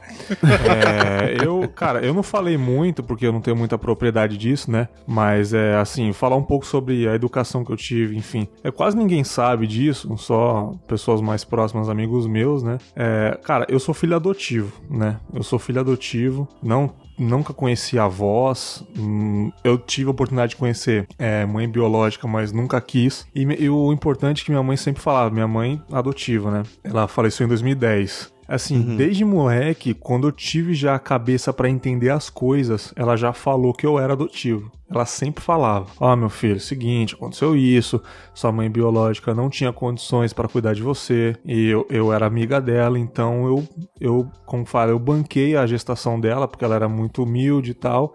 E assim que quando deu, ela deu a luz, eu peguei para mim, registrei bonitinho e tô cuidando de você. Então te peguei recém-nascido. Sempre falou tal. E assim, minha mãe era uma pessoa muito errada, digamos assim, entre aspas. Fumava pra caramba, bebia pra caramba, falava muito palavrão, era barraqueira pra caramba. A sua mãe é adotiva, né? Minha mãe é adotiva, entendeu? Tô, tô, tô procurando um erro aí. Não, assim, entre aspas, né? Era, ela, ela mesmo falava, filho, ó, Cara, eu sou tudo, todo errado. Eu falo palavrão mesmo, eu bebo pra caramba, eu fumo meu cigarro, entendeu? Tipo, eu não quero saber. Ela brigava com um monte de vizinho, entendeu? Ela assim, cara. Era explosiva, muito brava, muito brava. Eu morria de medo dela. Mas assim, se eu falasse um palavrão, cara, na frente dela, cara, acabou pra mim, cara. Acabou pra mim. É, pô, coisas que eu fazia errado, que a criança faz, faz besteira mesmo. Mas quando eu percebia que eu fiz errado, eu, caramba, eu tô fudido, minha mãe vai me dar uma surra, cara. E é. ela me batia muito, cara. Muito. Faz o que eu falo, mas não faz o que eu faço. Sim, né? sim. Sobre a lei da palmada, infelizmente eu não, eu não sei opinar, entendeu? Os dias são outros, mas o que eu tenho a dizer assim, eu não morri, eu tô aqui. E assim, eu sou uma pessoa de bem, é, eu nunca me envolvi com coisa errada, assim, tipo, ao ponto de, cara, crime, criminoso, coisa errada mesmo. Coisas que eu fiz errado quando era criança, adolescente, assim, no máximo, assim, né? Mas, cara, é, graças à educação dela rigorosa, eu, cara, sempre trilhei pro caminho certo. E quando ela faleceu, é, eu tinha 19 anos, cara. Putz. 19 anos é uma fase que você não sabe muito bem para onde ir. Verdade. E era só você e ela? Só eu e ela, entendeu? Ela era casada, ela se divorciou, eu ainda era criança, é, e fui morar eu e ela, num apartamento, entendeu? Dela e tudo. Assim, quando ela faleceu, eu tinha 19 anos. Então, cara, era aquela fase que eu não sabia o que eu queria ser. E ali naquele momento eu podia perder minha cabeça e fazer coisa errada. Como já presenciei amigos meus que perderam os pais e começaram a desandar. Devem estar desandados até hoje aí, cara, infelizmente. Mas graças à educação dela, os ensinamentos dela, eu sempre, cara, coloquei na minha cabeça, não, cara, o que ela me ensinou é isso, eu sei o que é certo o que é errado e vamos. E, cara, eu tô de boa hoje. Sou uma pessoa legal, sou uma pessoa que nunca fiz nada de errado, ficha limpa, saca? Então, assim, cara, é, modos de criação é muito complicado, porque cada casa é uma educação, entendeu? E não cabe a ninguém nem tipo, o governo também interferir na sua educação para o seu filho, sabe? É, porra, dar umas palmadas ou o que é certo, o que é errado, cara, você que tem que decidir. Então é isso, cara. É, o Ruivo até contou um negócio aqui, cortei, galera. É, ficou entre a gente em off aí. Mas o que o, o que o Ruivo acabou de falar para nós aqui foi interessante também. Assim, cara, como eu disse, você é responsável. Cara, eu já presenciei, presenciei até nos dias de hoje, cara. A mãe com a criança do lado, é, sendo preconceituosa, falando pra criança que isso que isso é errado. Teve um dia agora, acabei de lembrar, eu tava sentado no meu prédio, eu tava sentado no escuro, tava brincando de esconde-esconde alguma coisa, eu tava num canto escuro. Era muito criança. E a, e a e a mãe tava vindo de um prédio com a criança, ela olhou para mim, a criança apontou para mim, a criança falou: "Ah, não, deve ser mendigo, deve ser mendigo, não mexe não". Assim, eu era só uma, uma criança brincando de esconde-esconde, cara. Ela não viu quem era direito, deve ser só um mendigo. Não Nossa. mexe não, não mexe não. Assim, cara, isso daí, por mais simples que seja, a criança vai guardando. cara. Ela vai crescer, vai saber que, que isso é errado, que mendigo tem que morrer, que é um bicho sujo, não sabe por que, que ele chegou até ali. O racismo também é ensinado por causa disso. Às vezes a, a mãe é uma pessoa boa, o pai. Infelizmente a rua ensina errado, a escola. Mas, cara, a maioria dos exemplos é o pai e a mãe que dá. É, eu, eu falo pra minha esposa que a gente não ensina racismo quando a gente fala que ela não deve confiar em um tipo de pessoa. A gente ensina racismo, a gente ensina racismo quando a gente atravessa a rua porque uma pessoa mal vestida tá caminhando na mesma calçada. Sim. Entendeu? Não é, Sim, não é o que a gente falou, o que a gente fez, entendeu? É, e assim, eu tenho. Eu, eu, na minha cabeça, assim, cara, eu quero. Eu tento fazer uma a educação da Heloísa mais liberal possível, assim. Esses dias até ela tava brincando com duas bonecas, ela falou que as duas bonecas eram namoradas. Daí eu perguntei pra ela, Uhum. mas filha, são duas meninas, é, elas podem namorar? Pode, né, pai? Ele falou, Pode. Se você acha que elas têm que namorar, elas namoram. Então, então é isso aí. Sai, tipo, é eu fui, eu fui testar, ver se, tipo, tinha alguma coisa na cabeça dela, alguma malícia na cabeça dela. Ela, pode, né, pai? Então tá bom, pode. Então, tem, até uma. Eu lembrei até de uma entrevista que. Nesse dia da gravação eu ouvi a entrevista do João Gordo na Jovem Pan, no Pânico, né? Que ele é vegano e tal. E ele é vegetariano há 15 anos e começou o veganismo há poucos anos atrás tal. E, fal- e ele é total, não come nada do animal tal. Tava até zoando na rádio, bem bacana a entrevista dele. E a Amanda Ramalho perguntou: e seus filhos são veganos? Ele, não, eles não, eles comem o que eles quiserem. Quando eles forem adultos, eles vão falar o que eles querem, se eles querem ser vegano também, mas eles vão decidir. Eles comem o hambúrguer deles, as, as coisinhas deles lá, as besteirinhas, eu que não como. Eu e minha mulher que não comemos. Meu filho é criança, deixa ele comer. Quando ele crescer, ele decide se ele quer seguir, entendeu? Assim, ele podia ensinar o veganismo para as crianças? Acho que podia também, acho que não tem um negócio assim, mas cara, ele deixa as crianças decidirem, sacou? Então isso eu achei legal. Essa educação dele, né? Eu tô vivo, eu tô bem, eu tô legal, eu tô tranquilo, sou uma pessoa de bem, eu acho que é, ela era uma pessoa errada, entre aspas, como eu repito, mas a educação dela foi impecável pra mim, cara.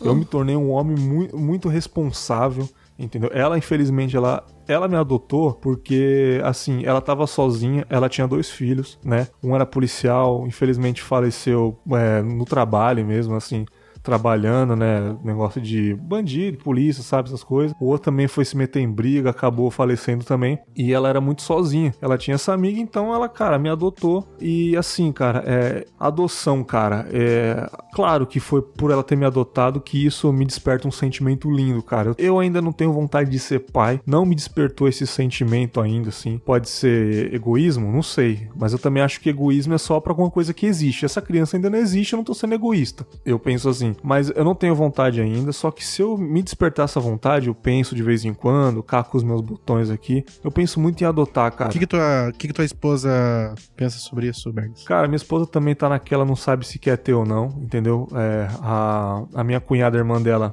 tá grávida já de sete meses, já vai ter um filho. E assim, cara, a gente. Às, às vezes ela fala, você tem vontade? Aí eu falo, ah, não sei ainda. E minha sogra é tão legal que ela não é daquelas velhas chatas que fala, cadê meu netinho? Ela fala, cobrando, vocês né? pensam em ter filhos? Isso eu acho fundamental, eu acho muito bom isso, cara. Ela pergunta se, eu- se nós pensamos em ter, não quando que vamos ter, entendeu? Pô, já tá, já tá vindo um netinho a caminho, legal, ela vai curtir aquela criança. Eu ainda tô pensando junto com a minha mulher. E um dia eu tava no computador, exatamente do jeito que eu tô agora, minha sogra abriu a porta aqui quando ela tava passando uns dias aqui, ela, é... Ih, você pensa em ter filho? Eu falei, ah, não sei, ela...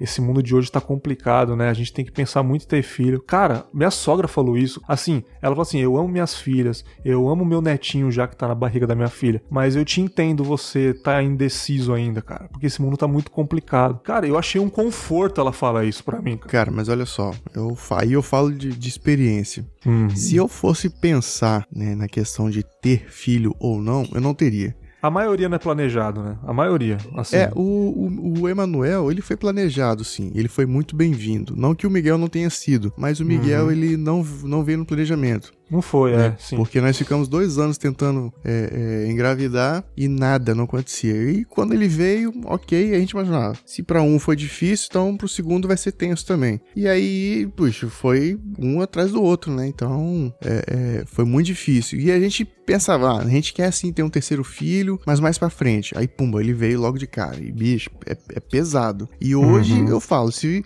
se fosse pra gente, se a gente fosse esperar, se nós E hoje eu falo que se nós fôssemos esperar para ter um tempo, estabilidade e tal, nós não teríamos o terceiro.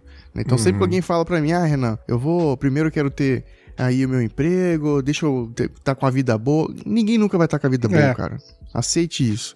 É, né? Você nunca vai ser. estar satisfeito com o seu salário, você nunca vai estar satisfeito com sua vida, mas, cara, é, é- a questão de filhos, pra mim, era um sonho de infância meu. Sempre quis ser pai Entendi. Né? E, achei, e aí eu, eu achava que eu ia que eu queria ter meu filho antes dos 25 anos, né? E aí, enfim, só pude ter depois dos 35. Então, Uhum. e para mim foi uma, uma, uma alegria, uma felicidade, um sonho realizado, né? Tanto que eu me fazia, né? Eu me realizava como pai na Júlia. Eu me realizei como pai na Júlia. Ah, que legal. Legal, É, cara. né? Legal, Então, legal. Depois eu, eu pensei, caramba, vai, vamos, vamos ter mais um filho? Ah, vamos, vamos ter. Aí é, é, o acompanhar o nascimento, a, a gestação e tal, é outro sentimento, cara. É um- uma coisa assim que não dá, não dá para mensurar, não dá pra colocar em palavras. Você simplesmente é, é só emoção. O do Rui foi planejado, Rui? Não, Ou- cara. ou, assim, Na realidade, assim, ó, da, foi, né? da- da minha vida inteira, assim, é que nem eu comentei com vocês agora há pouco, eu, eu cresci sem pai, né? Então eu, Uhum. eu, eu tinha figuras paternas, assim, mas nunca foi uma figura. Nunca tiveram figuras paternas que sentaram comigo, explicaram é, coisas sobre paternidade, vida, é, como que é ser filho, como que é ser pai, esse tipo de coisa eu nunca tive experiência, assim, de alguém sentar comigo e conversar. Então eu, eu me sentia muito incapaz de ser pai, assim. Sentia que eu, eu, eu poderia falhar muito fácil com isso. E eu nunca quis ter filhos. Pra mim era uma decisão, assim, fato, assim. Eu não, não teria filhos. Só que a minha esposa queria, queria muito. E, cara, eu digo, assim, desde que eu conheço ela até hoje, eu sou muito apaixonado por ela. Eu faria Uhum. qualquer coisa pra ela. E a minha opinião sobre ter filhos mudou por conta da minha esposa. Ela queria. é, do, do- lado dela, eu sabia que eu ia superar qualquer desafio de, de ser pai ou não. É, eu, eu sabia que com a ajuda dela eu ia conseguir superar isso, então eu topei esse desafio. A gente decidiu que a gente ia ter o filho. é, a gente falou, vamos mudar. A gente morava num apartamento. é, o apartamento era meio pequeno, já pra nós dois já meio que incomodava tal, não sei o quê. É, daí a gente decidiu que a gente ia trocar de casa, né? Ia comprar uma casa, daí depois a gente teria filhos. Daí inverteu. Daí a gente, ela engravidou, a gente teve o filho, daí depois se mudou. Mas a gente se mudou e Ah, a Luísa tá. tinha do um ano e meio, alguma coisa do gênero, assim. Mas é, foi tudo meio, meio que embolado, uma coisa em cima da outra, assim, sabe? Mas Ah. planejado tava em, entre aspas, assim. A gente tinha a ideia de ter, só que a gente teve um ano antes. É, planejado é, é um- é é uma pronúncia meio complicada, né? A vontade de ter, acho que já é um planejamento, assim, cara. Vocês do casal Sim. já, tavam, já tem vontade de ter um filho. Planejar é tipo, ah, 2018 lá pra setembro, não tem como adivinhar, porra, não. Vontade já é o próprio planejamento, assim, né, É, cara? complexo, cara. Isso já me fez lembrar até um exemplo. Porra, é exemplo complicado. Eu quero saber a opinião de vocês. O Rubio falou que não tinha vontade, a mulher dele tinha. Eu conheço um amigo, muito amigo meu. Assim, é um cara muito gente boa. Ele já tá em seus 35 anos, assim. Muito gente boa. O cara é brother, o cara já é tio, tem dois irmãos que já são pais também. Ele é o mais velho dos três. Eu olho pra ele e falo, cara, você seria um ótimo pai. O moleque adora a sobrinha, o sobrinho dele. O moleque, o cara é gente boa demais. A mulher dele não quer ter filho, cara, de jeito nenhum. Assim, eu fico triste por ele. Entendeu? Que é uma situação contrária. Eu falei pra ele assim, cara, você não tem vontade de ser pai? Ele, cara, minha mulher não quer. Eu falei, puta, mano, aí é foda. Porque, tipo assim, ela não quer. Você vai fazer o quê, cara? Você vai obrigar? Você não vai obrigar, entendeu? É, terminar com ela? Aí não sei, porque, pô, se ele tá casado, ele ama ela. E, e aí, cara, vai fazer a vontade de não ter e ele quer ter. Cara, o que, que, que vocês fariam nessa situação? Porque realmente eu fico triste por ele, cara. Gente, isso é muito complicado. Mas eu acho que o casal, ele tem que conversar sobre isso. E eu acho que se ele tem essa, esse, esse desejo de ser pai, ele vai ter que fazer isso nem que seja independente. Porque assim, ele não pode tirar o sonho dele, Pois Por é, ela. cara. sabe? Porra. E nem ela tem que abrir mão, sabe, da consciência que ela tem de que não é capaz de ser mãe. Gente, mulher tem que mulher que não é capaz de ser mãe. Ela não Sim. quer ser mãe, ela não tem Sim. aptidão pra ser mãe. Entendam isso, porque as pessoas parecem que acham assim: "Ah, não, é mulher, ela nasceu com o corpo preparado pra ser mãe, então ela tem que ser mãe". Não. Não, é Sabe? Eu definitivamente, eu não me achava capaz de ser mãe. É, eu gosto de usar, nesse, nesse caso, eu gosto de usar uma analogia com carro. Todo carro anda a 150 km por hora, mas um Celta não foi feito pra isso. Pra isso. Exato. Entendeu? Sabe? Você tem que ter consciência consciência de se você tem, é, sei lá, se você tá preparado psicologicamente, fisicamente para isso, sabe? É muita doação. Tem pessoas que não acham que é uma doação válida. É, Gabriel, ele não foi, definitivamente ele não foi planejado. É, uhum. Quando eu completei 18 anos, eu descobri que eu não podia engravidar. E eu já tava namorando com o pai de Gabriel fazia um ano. E o pai de Gabriel sempre quis ser pai, sempre. E aí ficava aquela discussão. Um dia a gente adota. E ele, não, cara, mas eu quero ter um filho meu. Eu disse, então. Ah, então você vai com as tuas negas lá, hein? Pois é, me larga e arruma outra, porque, ou senão, né, barriga de aluguel, eu não sei o que você vai fazer. Mas, é. ok. Passaram-se, né, o que? Uns três anos, quatro anos. E de repente eu noto que tá tudo muito estranho, né? Então, tudo muito errado, tá? A Rafaela tá enjoando até com o cheiro do desodorante. E aí vou fazer um exame e descubro que eu estava. Isso eu estava fazendo um tratamento para emagrecer. E eu já estava grávida de quatro meses. Eita porra. E eu não sabia. Caramba. E aí foi a coisa mais desesperadora do mundo, porque eu tava tomando uma série de medicamentos que definitivamente uma grávida não podia tomar. Rapaz. E eu já tinha passado de todas as possibilidades de fazer exames pré-natais que eram importantes. Por exemplo, é, olhar a medula de se está direitinho, sabe? Tem, uma, tem um exame lá que você faz para saber se a criança tem síndrome de Down. Eu não podia mais fazer, porque tudo já tinha Nossa, passado do prazo. cara. Imagina o susto, cara. Gente, foi uma gravidez muito muito assustadora, porque eu tinha medo de ter feito alguma coisa e, e, machucado ele sem, sem ele ter culpa. E eu também não tinha culpa porque eu não sabia, entendeu? E eu achava Sim. que realmente eu não podia engravidar. O, o, meu médico garantiu: você não vai poder engravidar. Você não tem condições. E aí você já nota a doação nesse momento, sabe? E você vai se preparando. Mas eu disse, caramba, eu não tenho preparação nenhuma para ser mãe. E eu não queria. Eu não queria. Minha irmã já era mãe e eu, na minha cabeça, eu não queria, eu não queria. E ele veio sem planejamento e eu, eu e é isso que eu disse. Eu não era mãe. Eu me transformei numa mãe. Eu não tive desejo de ser mãe, mas eu aprendi a ser uma. E por causa desse, desse, amor, que é um amor que você não sabe de onde vem. Mas tem pessoas que não têm, não conseguem ter essa ligação nem durante a gravidez, sabe? Tem, a, tem depressão. Eu tive depressão pós-parto, que foi horrível, sabe? Que você não se reconhece mãe, você sabe que aquele serzinho ali tá precisando de você, mas você Caramba. não reconhece, sabe? Você, você bota no colo e você diz assim: é meu, eu tenho que cuidar não tem quem cuide, é meu. Mas eu não tenho capacidade para cuidar dele, eu não cuido de mim, como é que eu vou cuidar dele? Sabe? E aí você tem que fazer todo um trabalho de, ai, se aceita, aceita que ele é teu, aceita que você é capaz de ser mãe e que sem você ele vai perecer. Ele precisa do seu amor. E aí você vai, sabe, você vai virando uma mãe. Então, quando eu digo assim, é, ele vai ter que resolver o sonho dele sozinho, se ela não quer, porque eu sei que se ela se forçar a fazer isso por ele, é uma criança que vem sem aquela, aquela vocação. Gente, precisa de vocação para ser pai e para ser mãe, sabe? Precisa de, de você se abrir inteiro para aceitar aquilo, porque você vai perder muita coisa e você vai ganhar outras. E às vezes essas coisas que você ganha não substituem os que você perdeu na sua cabeça pro seu gosto. Então assim, dizer, ah, não, engravida que eu cuido da criança. Não é assim. É que não é tão fácil assim. Não, não é de forma alguma. Então, então esse caso dele precisar ser pai, se ele não for, o relacionamento dele já vai morrer por causa disso também, sabe? Porque parece que um tá é. impedindo o sonho do outro. Pô, é complicado demais, cara. Nossa, cara. Eu tenho duas histórias, assim, sobre esse assunto, assim, cara, que mostram exatamente isso que a Rafael tá tentando identificar, assim, cara, do, do sonho, assim. Uma de, de, um casal, aí isso faz um pouco mais de tempo, assim. É, ela queria ter filho e ele não. Eles se separaram, assim, porque para ele não era aquele momento da vida dele. Eles se separaram, é, ela encontrou uma outra pessoa, seis meses depois estava grávida. Ela tá feliz, ele encontrou outra pessoa depois de um ano com essa pessoa, eles engravidaram. Tipo assim, uma decisão dos dois, assim. É, sabe, tipo, ele encontrou quem definia o sonho dele, entendeu? Quem ele tava afim de ter, o, sabe, mudar a vida por isso, entendeu? Eu acho que é. Uma vez eu sentei e conversei com ele sobre isso, ele falou que ele, ele se espelhou muito, até em um pouco do que eu contava para ele, do porquê eu e a Clarina engravidamos, entendeu? Porque ele, ele, ele viu aquela mulher, ele era apaixonado por ela, ele falou assim, poxa, por ela eu mudo, entendeu? E foi mais ou menos essa pegada. E um outro casal de amigos, cara,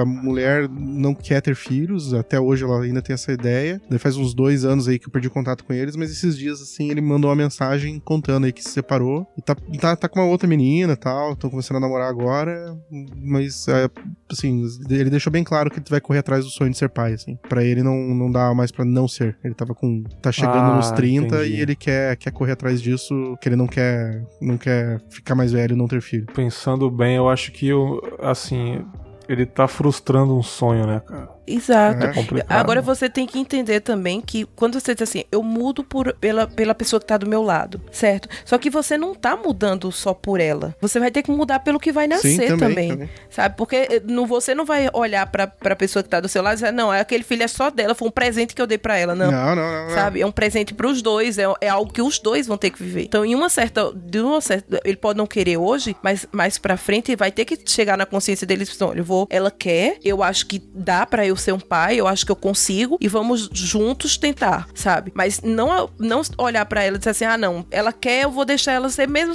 mesmo eu não querendo. Não. É. Uma hora ele vai ter que querer pra que isso aconteça de uma forma saudável e, e natural. Porque se não for assim, gente, é, é muita insatisfação. É uma criança que vai vindo a insatisfação de um e, e vai sofrer. Vai, vai sofrer todo mundo. Então é, é isso. Tem- Tem coisas que você tem que escolher. Ou você vai ter um sonho, ou você vai abrir mão de tudo por outra pessoa e mais à frente você vai acabar frustrado. É, eu, eu conheci uma pessoa, o, o Rafa, nesse, nessa mesma pegada aí que você tá falando, ela teve. A menina, né? Ela teve a gravidez, ela e o namorado dela, de maneira indesejada. E no trabalho, ela conversando com as pessoas, falou: gente, eu não quero essa criança, eu odeio essa menina, que ela acabou com a minha vida e tal. Aí, e tipo, e a gente falava com ela, cara, não fala isso, a criança tá ouvindo. Tá, é, todo mundo me fala isso, mas eu não tô nem aí, não sei o quê. Eu falei, olha, quando essa criança nascer, você vai mudar sua cabeça, né? E aí foi o que aconteceu, né? No- na sala de parto mesmo, né? Que é uma, é uma explosão de ocitocina que acontece né, no ambiente, aí é, a criança encheu o coração dela, mas hoje a filha tá cheia de. tem problemas de, de, de- de saúde, tem insegurança e tal. Então Um tem que ter muito cuidado com, com tudo, tudo que isso que você faz durante a,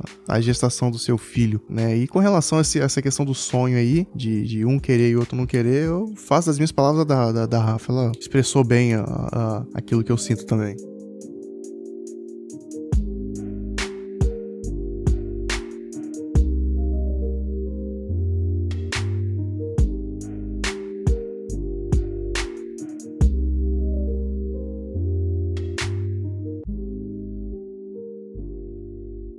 Vou pra esse último tópico aqui que eu acho que é bem interessante. É, cabe até em uma frase, mas é. Assim, o que, que vocês esperam que o filho de vocês, perante a educação que vocês dão, é, seja no futuro, cara? É, para mim, se eu tivesse um filho, ou que minha mãe também esperasse de mim, que eu seja melhor do que ela, né? Que meu filho seja melhor do que eu, porque nós erramos, mas a gente não sabe realmente o que ele vai ser. Mas que ele seja um pouquinho melhor do que eu, ou o filho dele seja um pouquinho melhor do que ele, né? Porque eu acho que o mundo era pra ser assim, não é, infelizmente, né? É, as pessoas aí, pelo jeito, não aprendem com a história, né? Coisas erradas que acontecem no, no passado, elas se repetem hoje em dia. Mas como vocês, assim, cara, o que, que vocês gostariam de deixar como memória pro filho de vocês, quando vocês fossem bem velhinhos, quisessem que eles seriam daquele jeito? Podem falar à vontade aí, cara. Um legado assim como pai ou como mãe. O que que vocês queriam realmente que eles fossem? Você quer uma frase ou você quer um- uma dissertação? Fica à vontade, cara. Tá, eu vou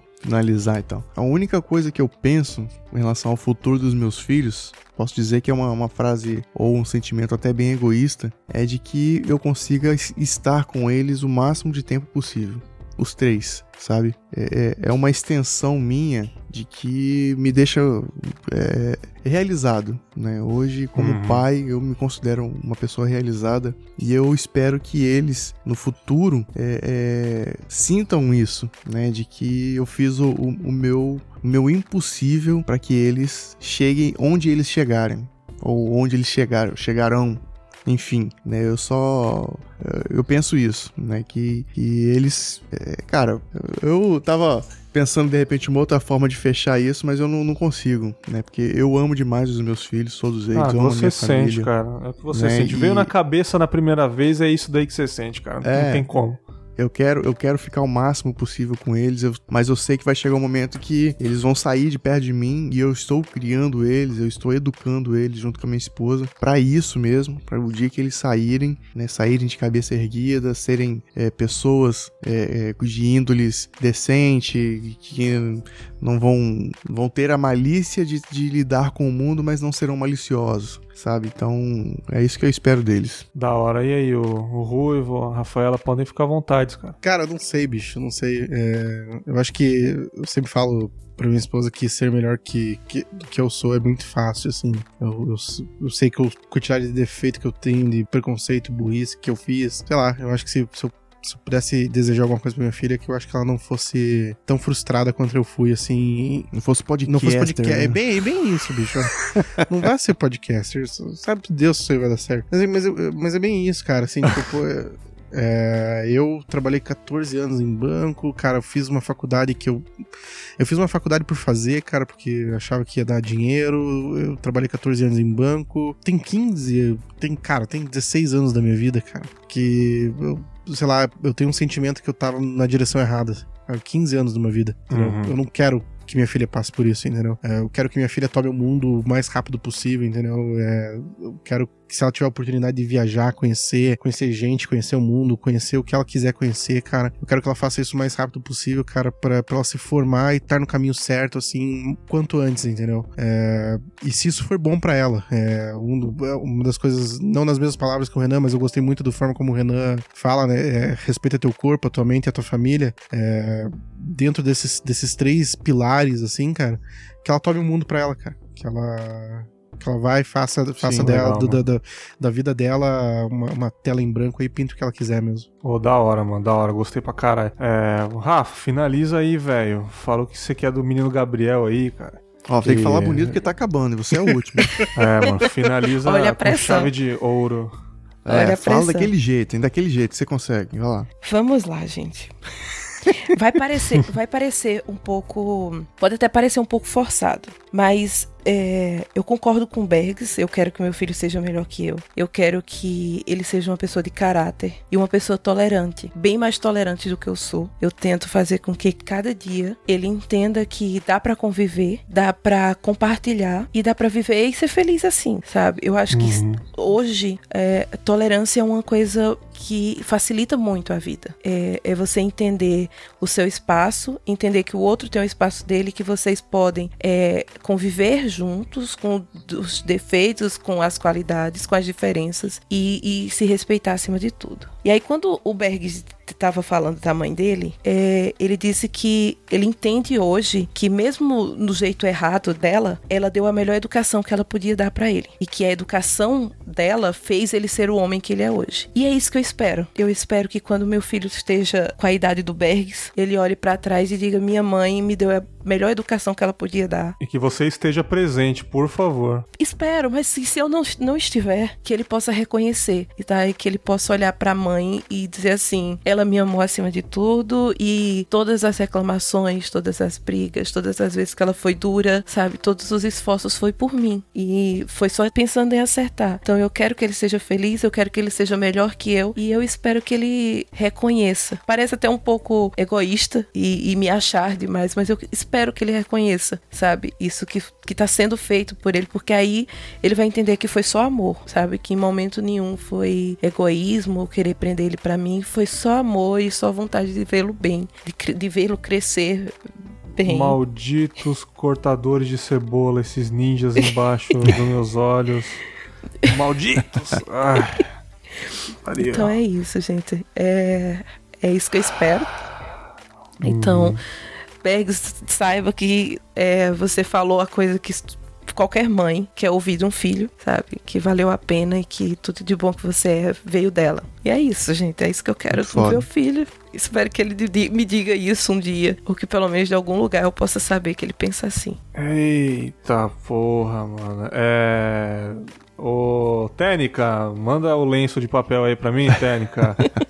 Cara, essa gravação foi melhor do que eu esperava. Tá parecendo até na trilha, porra, duas horas de gravação. Puta merda, cara, ó, foi muito boa, tô sendo sincero mesmo. Cara, como eu amo Confábulas, velho. É, vou finalizar aqui. Porra, cara, que gravação louca. Jamais imaginei que seria tão foda. É, eu falei um pouquinho do podcast de vocês aí no começo, mas fiquem à vontade, Ruivo. O que, que seria o Bloco 01? Fala um pouquinho do Bloco 01 pra galera aí, cara. Bom, galera, quem o Bag já falou aí um pouquinho, mas fica aí o convite pra você conhecer lá o Bloco 01, é www.bloco01.com.br, podcast diário, na realidade são três podcasts diários é, falando sobre as notícias mais importantes de filmes, séries e games. Dá um pulinho lá e confere. Você é o bichão mesmo, hein? Você é o bichão, hein? Cara, três podcasts diários. Não é um É sonho um- de ser, ter um podcast diário, são três. É, cada um de uma Ou hora e seja- meia Não, também, não, não? não, não, não, não, não. Rafaela, o seu Itacast é diário, cara? Fala um pouquinho aí. Não, gente, o EitaCast é, é quinzenal, tá? Por favor. É, tá vendo? É de gente Não normal, tem- É isso, é isso. Não temos capacidade pra isso. Não temos capacidade pra isso. Não somos, né, como, como o Ruivo, né, que tem toda essa potência pra colocar três podcasts diários no ar. Então, o EitaCast tá lá no eitacast.com.br. É um podcast sobre variedades com muito sotaque nordestino. E é isso, gente. Passa lá e dá uma escutada. Top, muito nordestino. Esse sotaque lindo de meu Deus que eu amo. Foda pra A caralho. chinela com, foi ótima. A, não, a chinela e A o chinela e cinturão. o cinturão. Mano, E o cinturão. imagina apanhar de cinturão. Deve ser foda, né, galera? Você um que ver. campeão mundial te dar uma surra. Porra! Tem aquele C nas costas gigante, né? Aquela marca, né? Champion. E o Renan, né, do Na Trilha, Na Trilha de Meu Deus aí, cara, um podcast, um podcast, um podcaster que eu fico feliz em ter conhecido aí, né, cara. Renan, coisa linda do papai, fala um pouquinho aí. Pô, cara, o Na Trilha aí é um, é um podcast diária, né? diária dos esportes. Enfim, o Na Trilha ele é um programa onde nós tratamos. onde, é, a gente tenta sempre buscar aí evolução, melhoria dos nossos processos, enfim. Começou como um programa só para falar de esportes, mas hoje a gente já fala ali de turismo, já fala de saúde, Legal. já fala de, de, de, de eventualidades, mas o mote principal é falar de atividades e esportes de aventura, né? Então, se- é, não é só para quem não é só para quem pratica esporte, não é só para quem é é, atleta, né? Muita gente fala assim: "Ah, eu sou muito sedentário". Cara, não há problema nenhum, né? Eu eu e eu sou tonto pra caramba, escuto programa de política, qual o problema, né? Então, Né? É, é, eu quero deixar aí o convite para que você conheça algum dos nossos programas e eh, se permita aí ouvir algo que de repente possa soar meio estranho e diferente para você. Eu tenho certeza que você vai gostar aí do trabalho que a gente desenvolve. O meu programa chama Na Trilha, tudo junto. É só você colocar aí no seu agregador, é só você pesquisar na internet aí, na Trilha Podcast, vai cair no nosso site. E, cara, deixar também um convite para que vocês conheçam e participem do nosso grupo no Telegram, né? Arroba na trilha. Só clicar nesse perfil que você vai cair no nosso grupo. Lá a gente tá sempre dando risada, né? Ou Nas gravações eu interajo ju- junto com o público lá, né? É, durante as gravações eu mando as perguntas lá e a galera participa. É, é bem legal. Fica aí o convite. Obrigado, Bags, pela, pelo convite. E é sempre bom estar participando. Eu, por mais cansado que esteja aí com as atividades do dia a dia, estar com colegas, estar com amigos, conhecer gente nova. É, é a primeira vez que eu tô gravando com a Rafa e a gente já se trombou tanto aí pela, pelas podosferas da vida, né, Rafa? E Exato. e o Ruivo também. É, é, é muito bom isso. Então, é, é, essa amizade e a- o Confábulo, eles traz esse, esse sentimento, né, de, de, de reflexão, de autossuperação. E, pô, parabéns, cara. Puder e sempre que, que possível me convida, estarei aí a postos e disponível pra estar junto contigo. É, bicho. Obrigado mais uma vez. Terá aqui o elogio aqui do Renan. Deixa de ser copião, Ruivo. Puta vou que pariu. inteirar, cara. Falei que eu vou. É um complemento, não tô copiando, porra. Tá louco, bicho. Então tudo bem, pode ir. É, cara, parabéns, velho. Mais uma vez, parabéns por esse programa, cara. Vou até inventar umas histórias pra minha vida aí pra vir contar, cara. Putz, Porque, cara, quero participar mais vezes aqui, bicho. É, muito feliz de ver teu Não, sucesso aí. Já tá nos favoritos. Valeu, mano. Valeu, galera. Pô, que gravação foda, eu repito. E é isso, galera. Vocês gostaram desse episódio? Vocês têm filhos, têm bastante filhos, igual o Renan, pouco filho. Pensam em ter, pensam em não É ter. desgraçado. É, mandem feedbacks pra mim, cara, identificações. É, o César deve estar tá feliz com esse episódio, tô fazendo por causa dele. Eu realmente não pensei em fazer um episódio sobre isso, mas graças ao e-mail dele me despertou essa vontade e chamei colegas da Podosfera. Ó, oh, Bergs, eu vou, vou te dizer um clichê, cara. É, depois que, você, que filho nasce, cara, tua vida vira outra coisa e você nem lembra do que era tua vida antes, cara. Eu achava que isso era. Uhum. Eu achava que isso era mentira. Eu achava que isso era mentira, cara, mas é verdade, cara. Ah, então o César está certo, né? Ô, Beck, só, só te perguntar uma coisa: esse programa vai, vai ter quanto tempo de duração? Umas 2 horas e 50, por é. aí. Não, não, você pretende lançar quanto tempo dele? Uma hora? não, vou lançar tudo. Vou lançar você tudo. Tá zoando. Eu acho que eu não vou cortar, só vou cortar o negócio do Lula lá. Lula lá. Tá bom. Do Lula lá. Então é isso aí, galera. Obrigado. Valeu, valeu. Valeu, valeu, galera. Valeu, gente. Obrigado. Ficou até assustado já. Tamo junto.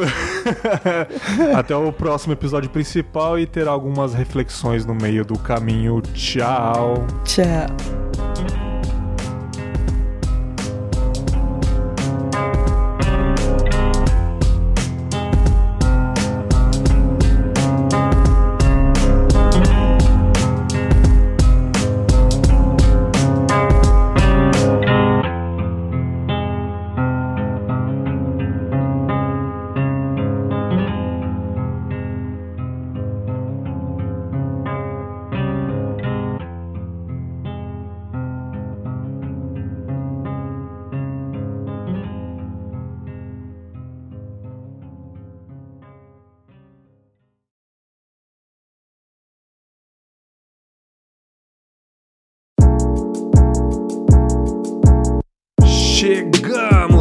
Sala do Confábulas, o bloco onde eu interajo com vocês, queridos ouvintes, onde a gente lê os e-mails aqui, os feedbacks, dá mais alguns recados, onde a gente bate esse lero-lero com vocês aí. É um bloco onde eu fico mais próximo de você que ouve o Confábulas e gosta desse projeto que eu tô fazendo aí. É, o primeiro recado aqui, o mural dos apoiadores, as pessoas que já estão ajudando o Confábulas a ficar de pé, o Confábulas se manter. Primeiramente, o meu querido amigo Rafael Ramalli, tem o Leandro Pereira também, meu parceiraço também, e também meu querido amigo Caio Hansen. Esses três aí já estão colaborando aqui no Moral dos Apoiadores, no Apoia-se do Confábulas. Se você ainda não apoia o Confábulas, está interessado, se você já tem condições de ajudar a partir de dois reais, acesse lá o apoia.se barra Vai ser muito legal o seu apoio. Eu vou falar aqui o seu nome no ar. Vou colocar sua foto lá no site do Confábulas, na página do Mural dos Apoiadores. Vai estar tá lá o seu nome registrado no site. Então, mais uma vez, colaborando com o Confábulas, você estará ajudando muito o site. apoia.se barra Confábulas faça parte desse projeto. Mais uma coisa interessante aqui que eu tô fazendo, que eu tô gostando de fazer, é o stories no Instagram lá do Confábulas, eu tô colocando as pessoas que estão ouvindo o episódio. Às vezes elas tiram print do, do seu celular que tá ouvindo o episódio, manda para mim pelo Instagram, pelo Twitter, enfim, qualquer lugar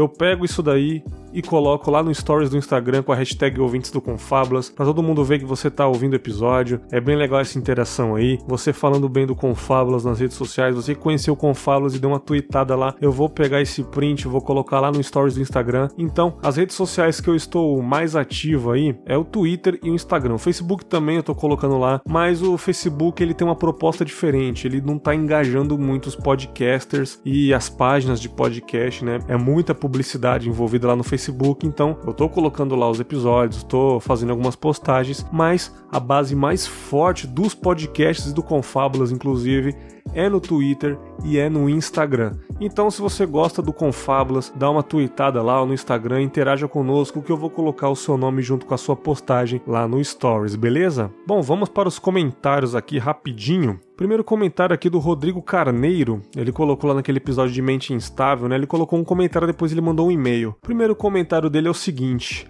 Bergs, obrigado pelas palavras e de maneira nenhuma eu desapareço daqui. Nem sempre será possível deixar um comentário ou um e-mail, pois ando com um projeto em mãos no momento, mas faço questão de separar um tempo sempre para ouvir o Confábulas e em breve vou também começar a apoiar o projeto. Olha que legal. Deixa só a situação financeira melhorar. Porra, entendo perfeitamente, fique à vontade, mas só de ler esse comentário seu falando que está interessado em apoiar, não é nem pelo dinheiro, cara, mas é sinal que você gosta muito do projeto e quer que ele continue. Isso já me deixa muito feliz, cara. Tamo junto, Rodrigão. Outro comentário aqui do Caio Hansen, né, no episódio de Mente Instável, ele coloca o seguinte: o episódio mais importante do Confábulas até agora. é, cara, legal, fico, fico feliz. Temos muitos exemplos de pessoas abordando temas tão sérios de maneira irresponsável, mas você foi muito feliz em levar profissionais pro episódio. Também fui do tipo que banalizava a depressão, mas após conviver com alguém que sofria desse mal, entendi a diferença entre estar triste e ter depressão. Hoje convivo com o transtorno do pensamento acelerado, a famosa ansiedade, e sei que isso pode evoluir para a depressão. Busquei ajuda médica e hoje minha qualidade de vida melhorou muito. É importante entender que nem sempre podemos resolver tudo sozinhos. Obrigado pelo episódio, Berex. Cara, esse episódio foi foi massa. Eu mais um episódio importante assim com um tema mais sério que eu fiquei meio assim de fazer, com medo de nem de cagar a regra, porque acho que a gente caga a regra o tempo todo, mas com medo de falar coisa desnecessária ou falar coisa muito errada. Então eu quis sempre abordar pro meu lado o que eu sinto também, coisas que eu tenho de ruim, o que o que minha mente me engana também, alguns momentos difíceis que eu passo, algumas instabilidades. Então, com fábulas eu sempre tento, né, na maioria dos casos, trazer pro meu lado coisas que eu vivencio, pro episódio ficar mais identificável, né, e para não errar tanto, falar alguma besteira, para depois não vir muito comentário negativo. E por enquanto tá dando certo, seja nos reflexões, seja nos episódios principais, tô sempre recebendo só feedback positivo, então foi muito legal. E Hansen, muito obrigado pelo comentário, tamo junto, cara. Mais um comentário aqui da minha querida amiga Cafeína, cara, tamo junto, café. Ela disse o seguinte: Eita, podcast bacana de ouvir, hein, Bergs? Está só melhorando, muito orgulho, parabéns, amigo. Sobre o tema, são anos de remédio e questionamentos, altos e baixos entre não preciso mais e preciso muito. Parece eterno. Um dia é como só um corte, pequeno no dedinho. No outro dia, parece um atropelamento por uma Scania. É, eu entendo completamente. Num dia você se sente aliviado por ter compreensão e amor de alguém, no outro, você tem plena certeza de que todos não te suportam. É um looping dolorido. sim, cara, sim. É um processo aos poucos, só por hoje. Também achei muito importante dizer para nós que gravamos podcasts tomarmos cuidado quando abordamos certos temas. Pesquisar, procurar conhecer primeiro para errar o menos possível estou com certeza tentando praticar isso cada dia mais. Parabéns a todos os envolvidos. Beijinhos. Beijinhos, cafeína. Tamo junto, você é minha querida amiga. Eu comentei lá no podcast, lá, lá no post, né? Respondia lá. Tamo junto sempre que você precisar.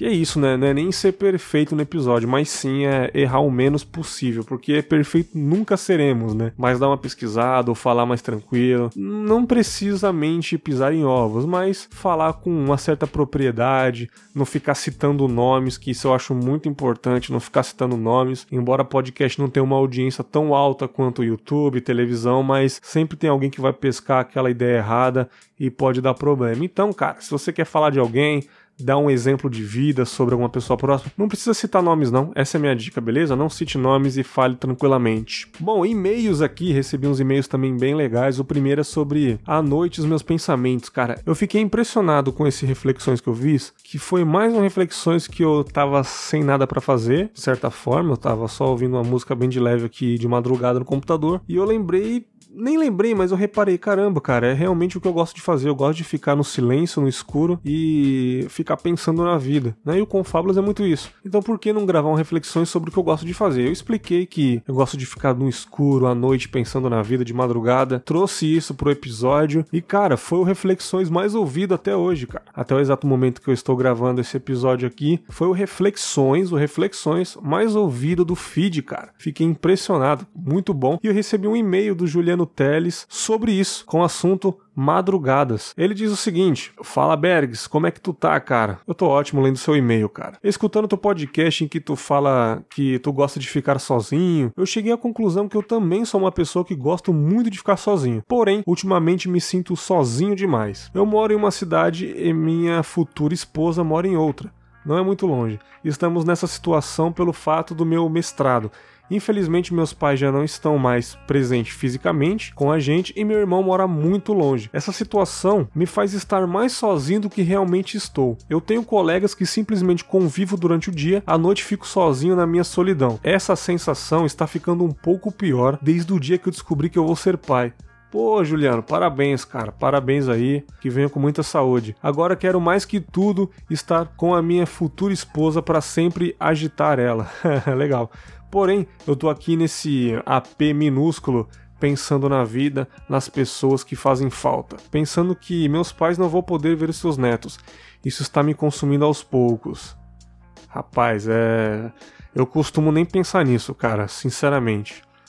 Porque é meio triste, cara complicado. Eu, eu, de certa forma, eu te entendo. É engraçado que a solidão, que ao mesmo tempo me acalma, me consome. Não entendo isso. Cara, continue sempre com o teu trabalho, que é merecedor de todo o sucesso possível, pois é demais. Grande abraço. Juliano, grande abraço para você.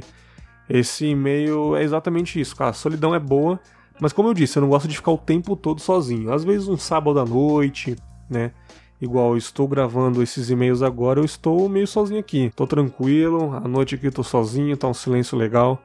Eu não gosto de ficar isso assim o tempo todo, mas eu gosto, faz bem você ficar sozinho com seus pensamentos. Tamo junto, Juliano. Juliano também tem um podcast bacana que é o Falando em Tradições, né? É um podcast sobre regionalismo, né? sobre a, a cidade dele, ele entrevista pessoas de lá. É um podcast sobre a tradição mesmo, assim, dele. Cara, é um podcast original, muito original, cara. Bacana. Então procurem lá Falando em Tradições, talvez vocês gostem. Fica aí a dica. Mais um e-mail aqui que é do César Teruya, meu querido ouvinte César Teruya lá do Japan, né? Com o assunto reflexão sobre a mente. Óbvio que é do Nossa Mente Instável, episódio 4, né? Vamos lá. Começando, ele diz assim: E aí, Bergosa, firma? Firmão, cara, tamo junto. Primeiramente, peço licença para adentrar a sala do Confábulas. que lugar louco, com muito espaço, porém muito conteúdo. Caramba, bacana, bela filosofada, meu fera. Mano, muito obrigado por ler meu e-mail no ar, mó honra e concordo com você, no coração cabe um amor humano e canino, né? Ele mandou aquele e-mail sobre que ele não tava concordando muito, uma, uma ideia um pouco diferente, eu expliquei Legal ele ter entendido, mas entendo também o lado dele. Sobre o último episódio, que foda o papo, um assunto muito complexo desse, falando assim tão abertamente de fácil compreensão, sem aquelas carteiradas de termos clínicos ou aquelas falas que só outro médico entende. Porque foi foda? Porque são problemas que os olhos não veem, mas o coração sente. E vocês falaram com mais coração do que teorias ou estudos. Coração para coração, a pegada é outra. Parabéns, irmão. Eu passo pelo seguinte: trato minha mente como minha maior inimiga. Aprendi a pegar ela no pulo, manja. Percebi que, como diz a música dos Cranberries, a guerra está na nossa cabeça. Exato, cara. E é, mano, a filha da puta não me deixa trabalhar. Fica ali me mostrando, um enrolando, falando que eu sou um trouxa de trabalhar certinho, porque saiu cansado e outro saiu rindo. É, rapaz, o negócio não trabalho é complicado, cara. Ou quando ela fica arrumando problema onde não tem, ou preocupações que não dependem de mim. Vide a futura guerra na Coreia do Norte. É, sim, faz sentido. Então, irmão, hoje eu faço o quê? Escuto podcast para não ouvir a mim mesmo. Ou quando vem um pensamento que me traz raiva ou tristeza, penso nos momentos que passei de legal com meus filhos ou o GTA que eu vou matar muito depois do trampo. Desestressa isso, cara. E já era. Vença essa filha da puta. Então é isso. Vou entrar pra família com fábulas em breve. É só acertar umas contas aqui. Tamo junto sempre. Abraço, irmão, e sucesso. Cara, da hora é, ele disse da futura guerra da Coreia do Norte, né? Ele mora no Japão, então isso é preocupante, né? Ela tá tendo uns conflitos lá. Cara, guerra é a pior coisa que pode acontecer na humanidade. Eu vou fazer um episódio sobre violência uma hora aí, logo mais. Eu não sei como que eu vou falar ainda. Não sei o que tipo de violência eu vou abordar ou vai ser no geral. Eu tô pensando certinho ainda. Não tô fazendo pauta, mas eu tô organizando aqui a minha cabeça como que eu vou fazer. E cara, e é isso, cara. Viver em guerra guerra, é complicado. Espero que não aconteça nada na região que você mora aí, César. E, porra, cara, tamo junto. Muito obrigado pelo e-mail. Foi muito legal, foi muito aberto esse e-mail. Eu gosto disso, cara. Eu gosto disso. Sinceridade é tudo. Vamos lá, mais um e-mail sobre a mente instável, né? O episódio 4 que o Rodrigo Carneiro mandou. Ele comentou e depois mandou esse e-mail muito bacana. Eu tô vendo aqui que é um e-mail grande, então vai ser bem legal. Vamos lá. Esse episódio foi muito especial para mim. Tenho pessoas na família que tiveram muitos anos de depressão e no momento eu estou a me recuperar de algo que eu não sei se pode ser considerado uma depressão mas foi difícil. Antes de passar para a história, sinta-se à vontade de ocultar o nome no final, caso considere muito pessoal, mas não tem problema nenhum em ler a história caso julgue que cabe na discussão do episódio. Beleza, Rodrigão, vamos lendo aí para ver. Desde a infância eu não tive uma vida muito fácil, como por exemplo uma pessoa bem próxima quando eu tinha uns 8 anos a me ameaçar de morte. Porra, aí é complicado. Alguns anos se passaram, alguns dias melhores, outros nem tanto, algumas situações complicadas na escola por não seguir muito um padrão social. Mas quando eu tinha 15 anos, surgiu a oportunidade de mudar de país, algo que me deixou extremamente feliz. Porém, nos seis anos que passei inicialmente aqui, a pessoa que fez a ameaça tornou a minha vida e as dos meus pais um inferno novamente, com intrigas, ofensas, brigas e com a dificuldade de arrumar, de eu arrumar o um emprego, né? Muito contra a minha vontade, mas a pensar no bem dos meus pais, voltamos, né? Voltamos pro Brasil. Devido à situação financeira complicada, fomos ficar uns meses na casa da minha tia, que é uma pessoa muito difícil também, principalmente por ter uma mentalidade mais antiga e fechada. Conheço muita gente. Um bom exemplo disso é que o cão do vizinho ladrava às vezes e ela todo dia dizia que iria jogar um veneno lá para matar ele. Porra, aí é foda, hein, cara sendo que eu sou um completo apaixonado por cães. Alguns meses depois de voltar e eu cada dia mais feliz, o meu pai desmaiou. Foi ao médico, parecia tudo bem e na outra semana teve um ataque cardíaco e morreu. Sem ninguém esperar e nem tempo de me despedir, ele era a pessoa que sempre me ofereceu o apoio que eu estava nas situações mais difíceis da minha vida e a única pessoa que realmente contava para tudo. Eu basicamente mergulhei de cabeça em algo que nem é possível descrever de tão ruim, tanto que apesar de ser ateu, como não queria fazer a minha mãe me ver fazendo algo, suicídio, um dos exemplos né, que ele colocou, eu desejava que Deus me tirasse a vida 24 horas por dia. Putz, cara, que barra, velho. Sem nem o que dizer, cara. Dois meses depois disso, a minha mãe descobriu que tinha câncer e eu acabei sendo a única pessoa que poderia ajudá-la, já que todos na família têm medo do câncer. Caralho, que merda, velho. Quase como uma ideia de doença contagiosa. Cara, isso é mente atrasada demais. Cara, muito triste por isso, cara. Eu que acompanhei ela no tratamento, fazia as tarefas de casa e todos os cuidados médicos que ela precisava. Ela conseguiu superar o câncer e alguns meses depois surgiu a oportunidade de voltar para a Europa. Hoje em dia, as coisas não estão totalmente resolvidas. Aquela pessoa que nos tornou a vida difícil ainda causa problemas. Infelizmente, uma pessoa que tem um transtorno psicológico, mas o tratamento não funciona e ela não percebe isso. Não posso dizer que às vezes não me venham pensamentos negativos e suicidas, mas mas eu tento dia após dia procurar encontrar o meu caminho e olhar para o copo como meio cheio, ao invés de meio vazio. E que a vida no final não é fácil para ninguém, que nem tudo são flores, mas que mesmo que o universo inteiro considere besteira ou banal, há sempre algo importante no nosso caminho e que fará tudo o que passamos ganhar um novo sentido. Só precisamos estar aqui, para ter a oportunidade de desfrutar isso. Desculpa pelo texto gigante e parabéns pelo episódio. Pode parecer um simples episódio de um podcast, mas tenho total certeza que pode fazer diferença na vida de muitas pessoas. Assinado Rodrigo Carneiro. Rodrigo, vou te falar uma parada. Sinto muito pelo seu pai, situações muito difíceis que você passou. Eu também passei por umas situações complicadas. Tem pessoas na minha vida que me incomoda, mas eu pratico às vezes o tal do desprezo que eu não acho legal, mas é a única maneira de você não esquentar muito a sua cabeça e de fazer com que a pessoa perceba que você não quer mais nada com ela, né? Com contato. Eu entendo perfeitamente a situação, cara. É. Porra, mano, perder os pais é mal barra, já perdi também. E é isso, cara. É, porra, espera aí que sua vida melhore cada dia mais. Como você disse, né? Sua vida não está 100%, acho que a vida de ninguém sempre está 100%, mas importante é o maior tempo possível de sossego, né? Para que quando aconteça as pancadas da vida a gente esteja preparado, porque pancada todo dia enfraquece muito a nossa vida e a nossa mente, cara. É grande abraço, Rodrigão. Tamo junto aí. Como eu disse, cara, sempre fique junto com o Confábulas. Vamos sempre manter esse contato, beleza, meu fera? Tamo junto, cara. Bom, eu fiz um experimento no feed do Confábulas, diferente do Reflexões e dos episódios principais. Eu fiz um conto, né? Que é o Confábulas Contos. E eu acho que eu pretendo sempre trazer alguns contos aí pro feed. Eu acho que é um pouco diferente dos episódios principais, que, como eu disse, é um tema em específico que nós abordamos. Chamo convidados, a gente conversa aí uma hora, uma hora e meia. O Reflexões, que é um pouco menor, tem um tema ali, mas a gente pode fugir um pouco do tema, falar sobre a vida, dar alguns detalhes mais íntimos ali e refletir, refletir, refletir, bater aquele papo mais contraído. E esse Contos eu acho que é um pouco diferente. Eu contar alguma história específica. Eu faço uma edição um pouco mais caprichada, trago uma imersão melhor e pode ser um conto feliz, um conto triste, um conto assustador, um conto engraçado, mas acredito que vai ser legal, cara. E claro, um, não tem um tempo limite, mas acredito que vai ser um pouco diferente aí. E esse primeiro contos eu contei a história de, de quando eu quase morri afogado. Se você ainda não ouviu o episódio aí, só colocar no feed aí, dois episódios anteriores aí, Tubarão e o Medo do Mar. Tem 10 minutinhos de duração, cara. 10 minutinhos, rapidão. E eu já recebi feedbacks desse áudio aí que eu mandei. Recebi um e-mail aqui do meu querido amigo Matheus Mantoan, lá do Curva de Rio, e do La Siesta Podcast, né?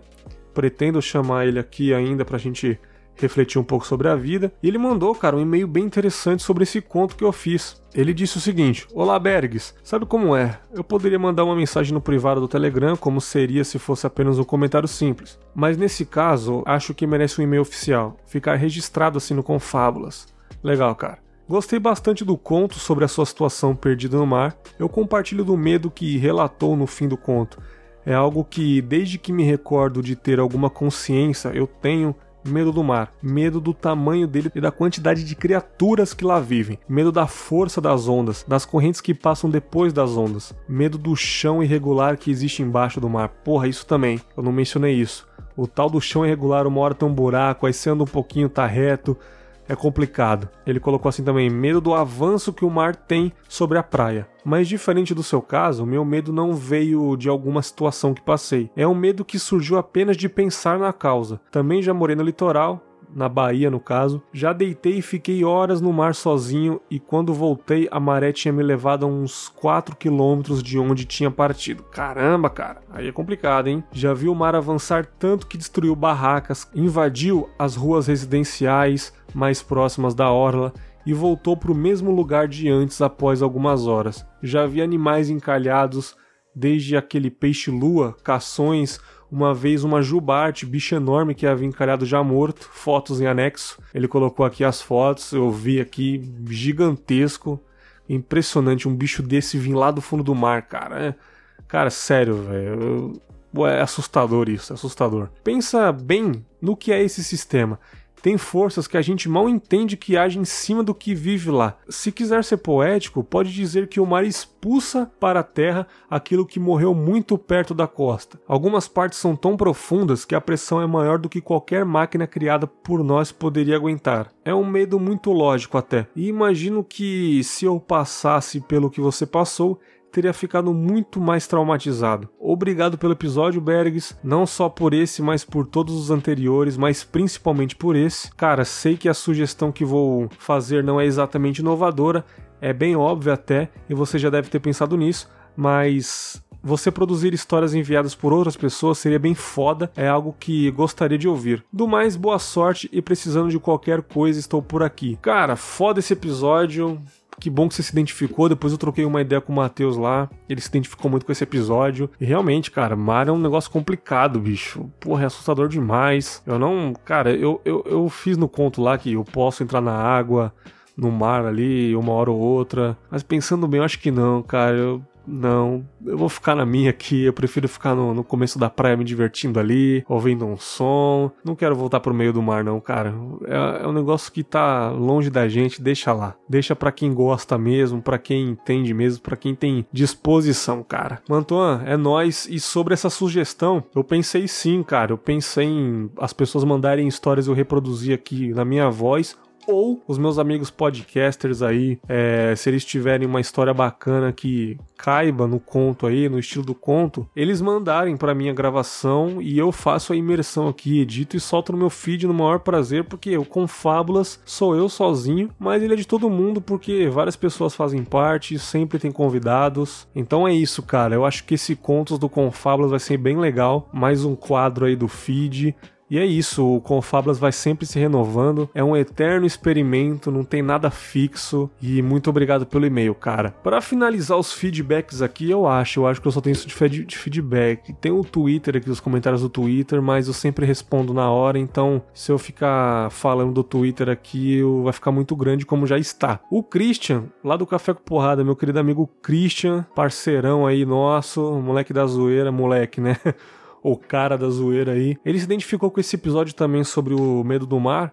E ele enviou um áudio, cara, uma história dele, ó. Já começou a primeira história aí. Ele mandou para mim recentemente esse áudio e vocês vão ouvir agora. Cara, eu tinha entre 11 e 12 anos de idade. E a gente foi pro litoral de Santa Catarina. Eu e meus irmãos e meus primos de que morava em Curitiba na época. E a gente foi para Barra Velha, cidade do, litoral de Santa Catarina. E a gente chegou lá e tava chovendo pra caramba. E eu lembro que meu tio, cara, queria levar a gente pra praia de qualquer jeito. E ele curtia pescar pra caramba. Eu tenho uma relação especial com esse tio aí, porque, porra, ele que abriu as portas para mim aqui em Curitiba. A gente morou junto uma época. E tem essa questão aí que aconteceu. Hoje ele já faleceu, mas põe um cara que eu tenho no meu coração para sempre. E nesse nesse dia, quando a gente foi para o mar, e a gente tava pescando e, pô, cara, gurizada, né, de 12 anos, ninguém quer pescar, ninguém tem paciência para isso. E em determinado momento a gente é, pô, largou tudo que estava pescando e foi brincar no mar. E eu lembro que a gente começou a ir cada vez mais fundo e estava chovendo nesse dia. E, pô, chegou uma hora aconteceu exatamente aquilo que você falou. Parecia que eu estava em cima de um telhado muito alto e não conseguia alcançar o chão. E o mar foi puxando a gente cada vez mais, e meu irmão e meu primo, que eram dois anos mais, mais novos do que eu, não conseguiam sair do mar e eu lembro que o desespero de tentar chamar alguém, de tentar sinalizar para alguém, ninguém enxergava a gente. Aquilo deve ter durado poucos minutos, mas com certeza é, parecia que era eterno, que nunca ia chegar e parecia que a gente estava muito longe da praia e ficando cada vez mais longe da areia. E meu tio, em determinado momento, viu isso e saiu correndo. Cara, ele era pô, gordão assim na época e foi correndo tentar ajudar a gente e tinha um senhor pescando, um cara de mais idade, assim, pô, sei lá, devia ter uns 60 anos. E esse cara também correu para ajudar a gente. E eu lembro que meu tio é, conseguiu tirar meu primo mais novo, né? Conseguiu jogar ele para frente, assim. E eu lembro que por alguma obra divina a gente conseguiu sair, né? Veio uma onda e a gente pegou carona nessa onda e conseguiu sair. Porém, por outro lado, ficou o senhor que saiu do, do, da pescaria dele para ajudar a gente. E esse cara, eu lembro de eu. Isso tá muito claro na minha cabeça, essa imagem até hoje, eu jamais vou esquecer, cara. De eu ter olhado esse cara lá na entrada da, da, da praia, ele tentando voltar e o cara só boiando e não conseguindo fazer nada. E esse cara, a gente foi saber depois, né, ele teve um ataque cardíaco na água, não sei lá se pela questão do nervosismo ou até alguma questão física, mas ele nesse momento o cara o cara começou a passar muito mal. Eu lembro de, de longe ver o cara e uma sensação de impotência tremenda. Puxa, para uma criança tá vendo aquilo e, e meu tio também esgotado, não consegui fazer nada. E aí lembro que foi uma, uma, A gente chamou, meu tio começou desesperado, gritar pra galera vir ajudar na praia. E alguns surfistas que estavam chegando foram se juntaram ali para tentar salvar o senhor. E eles correram até lá. Uh, pô, lembro do, de, de, ter visto a cena assim, quando o surfista chegou e encostou a prancha dele, o cara desmontou e morreu ali mesmo, cara. Aí lembro de terem puxado o cara para fora, tentarem reanimar ele, mas não teve jeito. O senhor faleceu naquele momento e foi a primeira vez que eu vi uma pessoa morrer na minha vida. E foi muito impactante, como eu falei, essas imagens eu não esqueço até agora. É, e depois daquilo, tanto para mim quanto para os meus filhos, eu aprendi muito a respeitar o mar, a respeitar a água. E acho que foi uma grande lição, da forma mais dura possível, mas foi uma grande lição. Aprendemos pra caramba, eu fiz natação depois, pô, acho que eu nado bem pra caramba, mas eu respeito o mar, cara. O mar, com o mar não se brinca. Eu não tinha um tubarão ali, mas certamente eu tinha. É, tem uma situação que eu jamais vou esquecer e foi uma, um grande aprendizado para minha vida. É, até me, me emociono de, de, de, contar porque realmente foi algo muito forte e, e a tua história me fez lembrar de tudo isso e agradeço mais uma vez por estar fazendo esse trabalho fantástico aí no Confabulous. Beleza, irmão? Grande abraço. Que história, hein, meus amigos? Que história. Bom, Christian, que situação complicada, hein, cara? Porra, eu acho que eu ia ficar mais traumatizado que você. O cara só quis ajudar e ele acabou se dando mal aí, infelizmente, né, cara? Pessoas boas se vão aí. E. Pô, o, o que resta a gente é só lamentar e sentimentos da família. Sei que isso já faz um bom tempo, mas com certeza deve passar na sua mente uma hora ou outra aí. Você fala: caramba, aquele dia foi complicado. Mas ainda bem que você se safou dessa e você ficou esperto, né, cara? Você percebeu que o mar é uma parada complicada. Mas é isso, cara. Obrigado pelo áudio aí, Cris. A gente trocou uma ideia depois lá no Telegram, a gente conversou mais um pouco, mas já fica registrada essa história aí no primeiro conto do Confábulas, beleza? Bom, já tá gigante isso daqui. Agradecendo novamente o pessoal do Instagram que tá seguindo a gente lá, tá mandando feedback, estou colocando lá no Ouvintes do Confablas no Stories. Agradecer imensamente o pessoal do Twitter, a base mais forte do Confablas, o pessoal que dá RT toda sexta-feira na Podcast Friday. Eu tento sempre adiantar o episódio para sexta-feira, pra galera já ouvir no Podcast Friday. Agradeço todo mundo que lembra do Confablas para indicar. É muita gente que tá indicando na hashtag Podcast Friday e tá sempre vindo uma leva de ouvintes aí, sempre tá aumentando o engajamento, tô muito feliz, então muito obrigado. Eu fico por aqui até o próximo episódio principal e no meio do caminho terá algumas reflexões ou mais um conto aí. É só atualizar sempre seu feed que sempre terá um pequeno áudio para vocês. Beleza? Grande abraço e falou!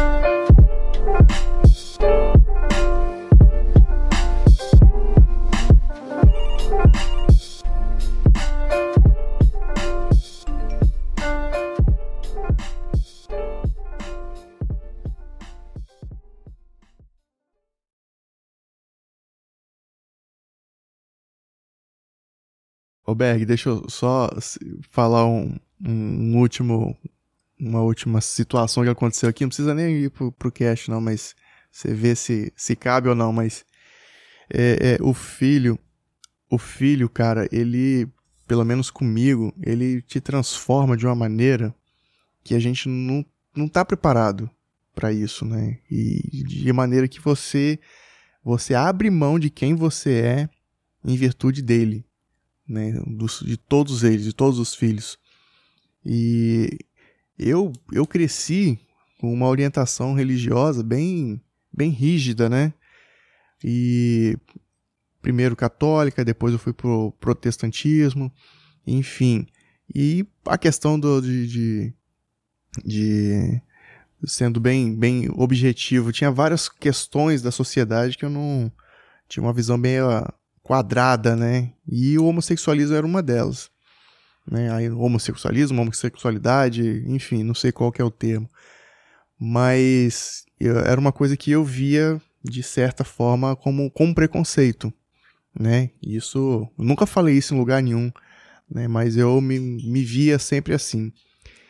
E E o podcast, cara, ele me ajudou a, a lidar muito bem com isso, que eu ouvi tanta gente falando, aprendi com tantas pessoas, e, e eu comecei a ver que não, tinha, não tem muito sentido eu ter esse tipo de, de, de pensamento. E eu lembro que uma vez eu estava com meu filho no, no elevador, né, um elevador de um, de um shopping, e aí entraram três, três rapazes, né? E que eram homossexuais. Aí eu fiquei quieto no canto. Aí entrou depois um, no outro andar, entrou um casal com um filhinho, né? E passou um tempinho eles saíram. Aí naquele segundo que eu tava ali dentro, naquele momento que eu tava assim, né, eu vi que os, que, que, uh, os três, uh, os três, é, os, as, os três caras lá, uh, os três homossexuais, eles estavam meio que incomodados, né, comigo, porque eu tava com meu filho no colo e qual, qual que era a reação que eu teria, né.